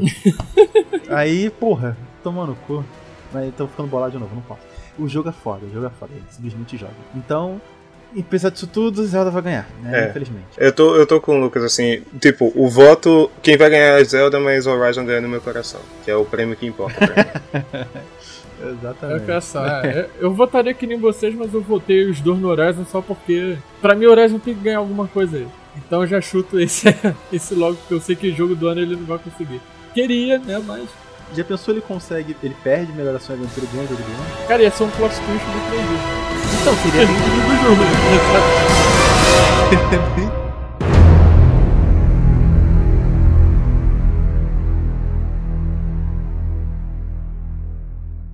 And the Game Award goes to.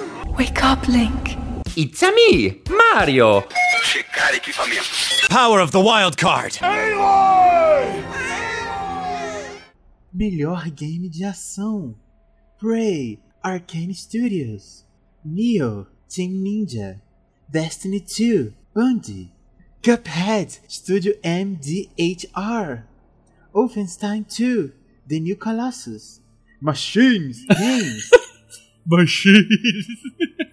Machines! Não tem como ver se não lembrar do Morpheus. Exatamente. Então, vamos começar essa lista aqui com um joguinho que eu acho, ao mesmo tempo, interessante, mas desnecessário.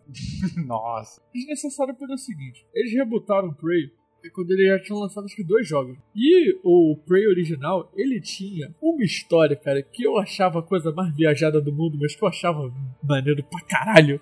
Que é você ser um índio, ser abduzido e lutar contra alienígenas, cara. Porra, eu achei isso muito foda. Eu achei isso genial, sabe? e o jogo mesmo tinha uma jogabilidade bem legal, assim, tal. Sabe? Você também podia, tipo, invocar os espíritos lá pra poder ter acesso a poderes e tal. Esse que você jogou é o que tinha aquele minigame do maluco machado? Eu lembro vagamente dessa porra. Ah, cara, porra, eu não lembro que eu também joguei pouco esse jogo. Quer dizer, eu nem lembro se eu cheguei a jogar. Mas eu lembro de ter visto muitos vídeos. mas eu, eu gostei pra caraca. Eu peguei, sei lá, caralho, ninjas e alienígenas. Mas parece interessante. e aqueles. E índios. E índios ainda. E índios, cara, porra. Todo jogo que tem índio, cara, a maioria dos jogos que tem índio tem, é foda, sabe? É parada Exatamente. de foda. Tirando Assassin's Creed 3, né? Esse a gente ignora. Aí agora, tipo, eles pegaram a parada bem sci-fi mesmo, né? Estavam numa estação espacial e tem uma invasão alienígena. É, tem uma invasão porque eu, vocês estão estudando a parada alienígena, isso aqui. É um sci-fi bem básico. Eu, eu achei que, que eles mandaram mão e sair daquela sci-fi viajado lá com índios e espíritos pra, pra esse sci-fi aí basicão, né? Mas, no entanto, ele parece um jogo bem interessante. Eu vejo muita gente falando bem dele.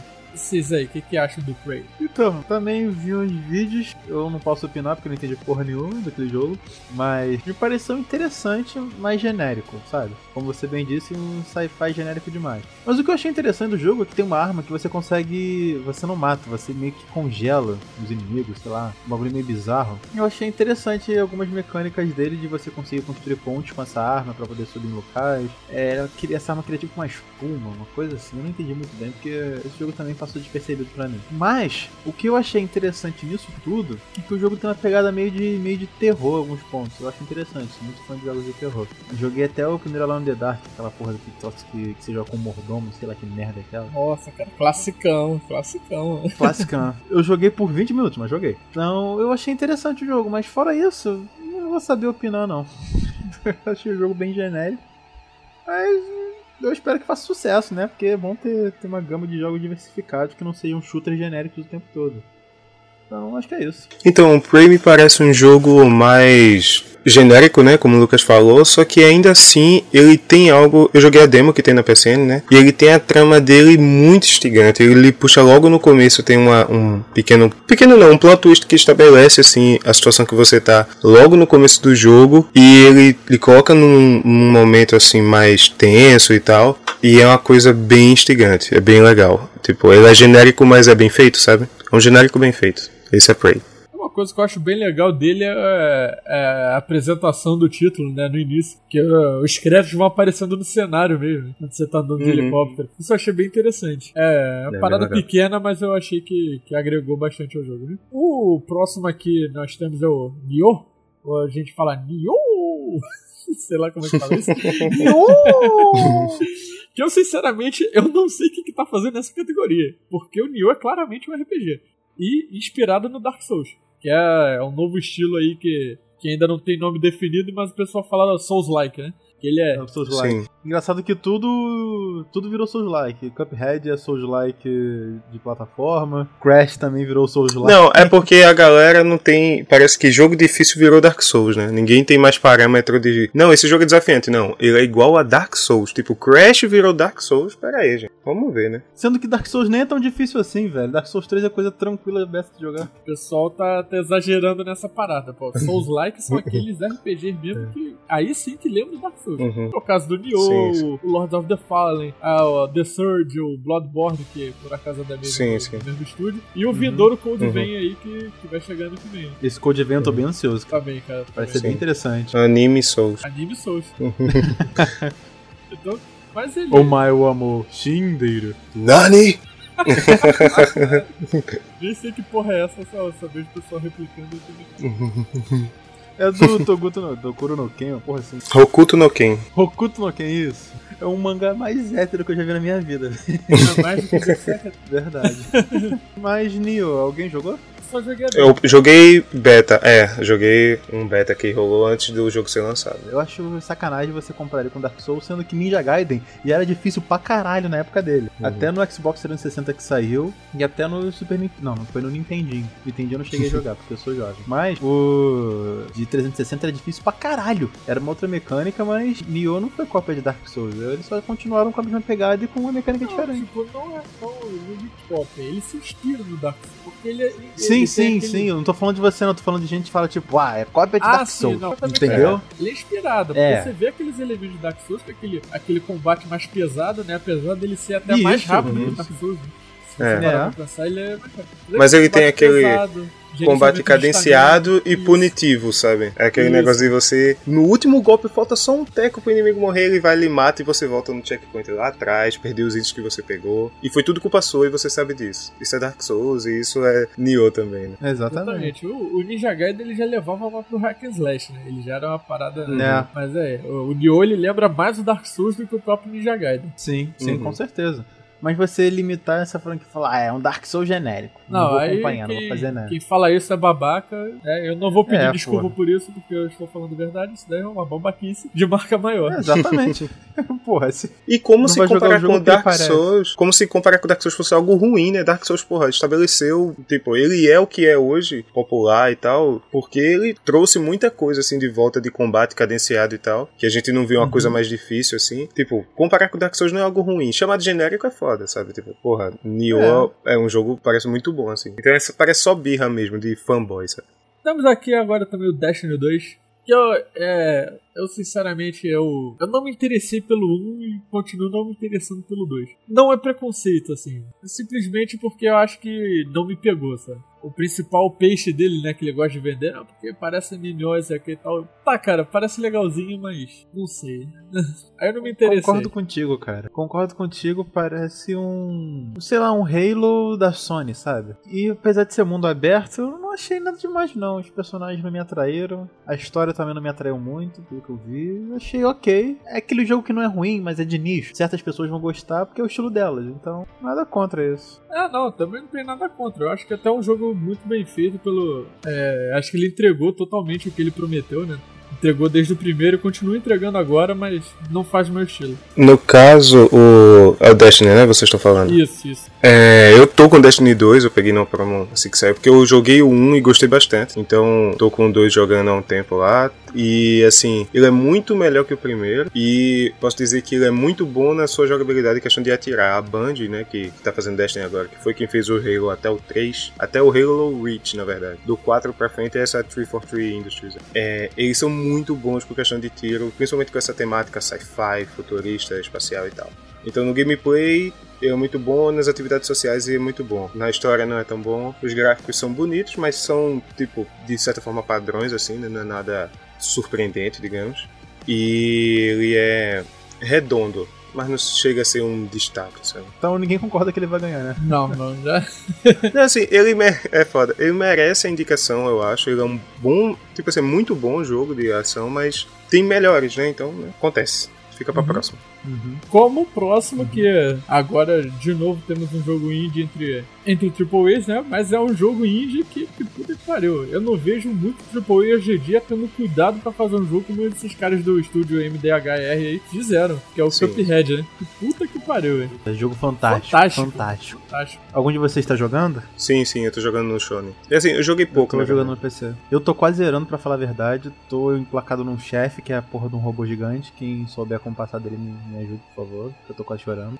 Mas o jogo é fantástico. Ele é de uma qualidade, como o Rafael bem disse, tem muito estúdio que não faz isso. E aí? então, Capcom. Ubisoft. Konami. Ah, nossa. Todo mundo. Todo mundo menos Rockstar. É, E a Blizzard. É, e a Blizzard. Hum. Ele tem uma qualidade impecável e também a criatividade que o estúdio teve pra criar um jogo que parece um desenho, um desenho dos anos 30. Cara, imagina o trabalho que eles devem ter tido pra, feito, pra ter feito isso. Eu sei que eram dois irmãos que começaram com o processo e eles penhoraram a casa deles pra terem verba pra fazer o jogo. E o jogo se pagou, tipo, em menos de três dias, de tão hypado que ele tava. E o hype valeu a pena. Eu vi esse jogo pela primeira vez, acho que foi na E3 de 2015, eu acho, que ele foi a primeira vez anunciado. 14. 14? É, acho que foi de Caraca, é 3 2014. anos, velho. Caraca, já faz muito tempo. E eu fiquei maluco por esse jogo, fiquei completamente doido. Eu falei, nossa, esse jogo vai ser fantástico. Eu até esqueci depois, porque veio Horizon, veio o remake de Final Fantasy VII, veio outros lançamentos que. outros anúncios, quer dizer, de jogos que me fizeram esquecer. Mas quando eu vi o lançamento dele, eu falei, e aquele jogo que eu queria jogar. E quando eu vi no YouTube, eu fiquei maluco. Eu fiquei doido, parecia o Pica-Pau misturado com um cachorro com naftalina na bunda, velho. Eu quis comprar aquele jogo pra ontem. E eu comprei ele no lançamento, comprei na pré-venda na Steam. E, cara, eu tô jogando desde então, porque o jogo é fantástico. O jogo é fantástico, vale todo o seu dinheiro. Eu paguei 36 reais. Na Black Friday vocês devem conseguir achar mais barato, mas, gente, joguem. E dá pra dois, eu joguei com a minha namorada que não sabe jogar nada. Ela nem sabe pegar no, co no controle. Obrigado. Então, Saúde. gente, jo- se vocês tiverem uma namoradinha que não sabe jogar direito as coisas, ou um namoradinho que não gosta de jogos, joguem junto com ele, que esse jogo é muito bacana e é pra família toda, cara. Pra família toda e é pra cortar amizade. É literalmente cortar, porque você não vai conseguir salvar teu amigo de vez em quando e você vai ficar puto. Então, Normal. Quais suas considerações, né? Então, eu tô jogando no Shone e acho que eu tô no segundo mundo ainda. Deixa eu ver. Eu tô enfrentando, Lucas, um que é num, um cara na montanha russa, depois tem uns balões. Acho que é o segundo mundo. né? ah, sei, sei. É, o palhaço. Isso. O nome dele, eu sei. Isso. Tô naquela, naquele cenário ali, no parque de diversões e tal.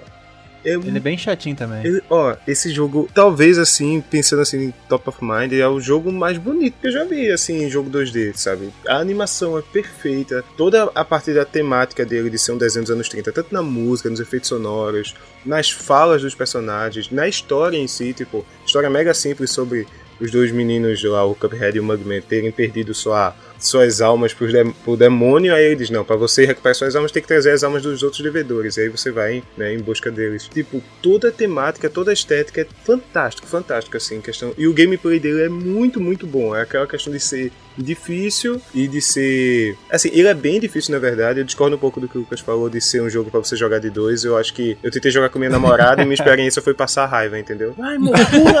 Ai, porra! Aí a gente morria e tal, enfim, não foi... Ele é muito atrativo visualmente e todo mundo quer jogar, mas eu acho que é um jogo que você requer uma habilidade ali de controle e você tem que ter jogado, sabe, você Sim. tem que ter umas habilidades ali, jogado contra e tal há, um tempo, pra poder jogar Cuphead aqui. É, dito isso, é o melhor jogo da Microsoft esse ano, assim, exclusivo Xbox e PC, digamos assim. E- E questão de melhor jogo de.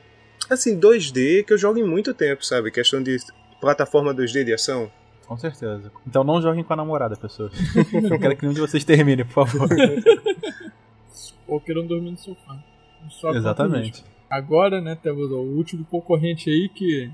E acho que depois de Cuphead ele perde até um pouco o brilho, mas não deixa de ter brilho, isso que é legal, né? Que é o Uhum. Wolfenstein 2, né, The New Colossus, né? Esse, também, esse pra Uhum. mim realmente foi uma grande surpresa, né? Talvez seja, foi- tenha sido a única coisa que a BT já trouxe de bom na conferência dela esse ano, né? Três... foi esse jogo, né? Isso o Skyrim pela quinta vez, né? É, Skyrim Não, pra é- Switch e pra PSVR, né? Exatamente. Não, mas é, a cada cinco minutos a BT já anuncia um novo porte de Skyrim. Isso é. Exatamente. E tem gente que compra, cara. Cada novo porte que sai, o pessoal compra. Exatamente.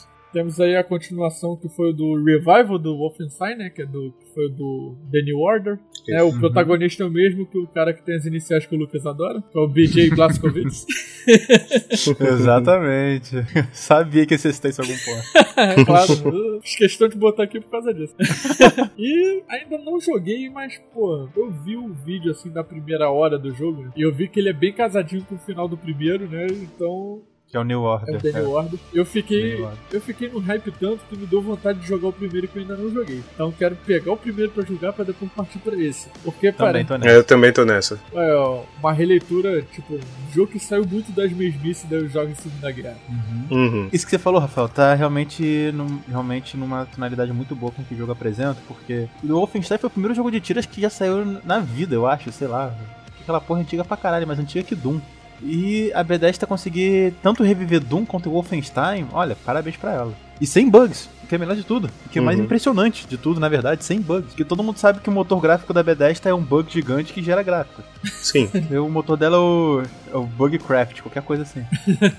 e eles conseguiram fazer um jogo sem bugs, velho. Olha que milagre. É tipo a Nintendo fazer um Mario, Mario Verde, tá ligado? Pô, Mario Verde, essa ideia é ótima. Vamos É anotar aí. ótimo, né? Vamos lá, patentei aí. Ah, então, diante de, de competidores de tanto peso, né? Quem você acha que vai levar essa, Dante? Olha, eu espero que o Cuphead leve essa, porque de um estúdio pequeno surgiu esse fruto de um trabalho duro dos caras que pegaram a casa e ganharam financiamento da Microsoft e construíram esse jogo fantástico, sabe, que saiu esse ano e que realmente é o melhor jogo de plataforma assim, de tiro, meio Metal Slug, né, digamos assim, contra e tal, que eu jogo há muito tempo, muito. Fica minha minha menção honrosa Destiny 2, que eu gosto muito de atirar no Destiny 2, apesar da história ser meia boca e tal. E é um jogo 100% online que não pode agradar todo mundo. E eu quero mencionar também o Wolfenstein 2, The New Order, ou The New Colossus, que ele, ele toca num ponto que é importante nos dias de hoje, entendeu? Tipo, a gente tá vivendo na época de extremismos ideológicos, eu não vou querer tomar partido aqui e tal. Assim, não tem o que tomar partido com o nazista, né? Nazista tem que dar murro na cara e tem que matar mesmo. É isso aí. é isso aí. É, tá Mas, certo. tipo, Não, é isso aí. É, é Acho que todos nós aqui concordamos que nazista tem que se fuder, correto? É, é, É, sim, a única sim. coisa que nazista tem é isso. não, tem, não tem debate. Não, é foda que a gente vive em época que tem literalmente nazistas andando na rua, sabe? Marchando e tal. É, e um jogo que fala sobre isso, que aborda esse tema, estrelas que a gente vê e o conteúdo e tal, e as pessoas que jogaram, né, as análises que fizeram, tipo, falam que o texto é muito bom e que o universo que ele cria, desse universo distópico onde a Alemanha ganhou a Segunda Guerra e fez a sua cultura nazista tal nos Estados Unidos, né? é muito presente, muito importante porque a gente fala hoje em dia, sobre o que a gente está passando, questão de ideias extremas e tal. Então fica também minha menção questão na história do Wolfenstein 2. Mas eu acho que questão de jogo no geral, no completo, em tudo que ele compõe, o Cuphead é que pra mim merece e vai ganhar o título de melhor jogo de ação. O que é que vocês acham? Cara, eu tô completamente contigo, cara. Daí é, eu não tenho muito mais o que acrescentar. É Cuphead no coração e também no chute. Com certeza, porque ele, ele é um jogo que se você pegar. Eu vou excluir o Nioh também, porque pra mim eu vou bater nessa tecla sempre. Ele não devia estar nessa categoria, ele tinha que estar correndo no RPG. Mas beleza. Tirando o, o, o Nioh, que não devia estar aí, o, os outros que estão concorrendo, eles têm mais ou menos a mesma pegada, cara. FPS e tal, até que essa categoria devia ser melhor shooter, né? Pra estar tá, diferenciada da, da anterior, mas isso também não vem a casa. O Cuphead ele é o que tá mais diferente aí o que tá mais se destacando também, né? Tanto pela Uhum. temática aí de. Por ser um jogo de plataforma, por ser dessa estética aí de animação dos anos 30, que ele traz todos a, todo aquela, aquele clima, né? Ele não, ele não só tem a estética, ele tem a trilha sonora também, o tipo de animação. Então é tudo conjunto que faz, que faz essa viagem ao passado. E que faz o jogo se destacar, né? Sim, sim. Lucas? Então, gente, tô com vocês no abo, Cuphead na veia, que esse jogo foi. Eu não tenho mais nada pra acrescentar, na verdade, do que vocês falaram, mas se eu puder dizer alguma coisa sobre isso, é que esse estúdio ele ainda vai apresentar muita coisa. Ele é o mesmo estúdio que. Ele me lembra muito o estúdio que fez é, Super Meat Boy, vocês lembram disso? Não, Super Meat Boy. Sim, é, Sim, Super sim, Meat Boy. Super Meat Boy, que foi um jogo fantástico de Xbox 360, um jogo que revolucionou. E eu achei que Cuphead está nessa mesma pegada, esse estúdio ainda vai apresentar muita coisa pra gente, assim como o estúdio de Super Meat Boy apresentou depois o Bi é, Isaac Bind, uma coisa The assim. Binding of The Isaac. Binding of Isaac. Isso. Isso, The Bind of Isaac é outro jogo fantástico, sensacional. Nunca cheguei muito longe porque é difícil pra caralho. É bastante. É bem difícil. Mas Cuphead, ele é muito charmoso, cara. Eu. É, tem um chefe que é uma sereia, vocês vão enfrentar Uhum. depois. Eu morri pra esse chefe mais mil vezes, velho. Sério, Não, mas sem exagerar, morri, devo ter morrido mais 50, 60 vezes pra ele, para ela. E cada vez que eu morria, eu não conseguia ficar com raiva, porque a personagem É- era tão charmosa. É muito sabe? bom isso. Era tão. É, é, sabe, como ela se transformava na segunda forma. Que jogo fantástico. É um jogo que te surpreende o tempo todo de, de tão detalhado que ele é. De tanto esmero que ele teve para ser construído. E por mais que o Wolfenstein seja fantástico, realmente a, a premissa, como Deus falou, é fantástica, não vou entrar em detalhes porque ele já falou tudo, eu acho que pela dificuldade, pela inovação, pelo, pelo carisma dos personagens, eu acho que o Cuphead merece. E se o pessoal analisar friamente cada ponto, eles também vão concordar que o Cuphead merece ganhar como melhor jogo.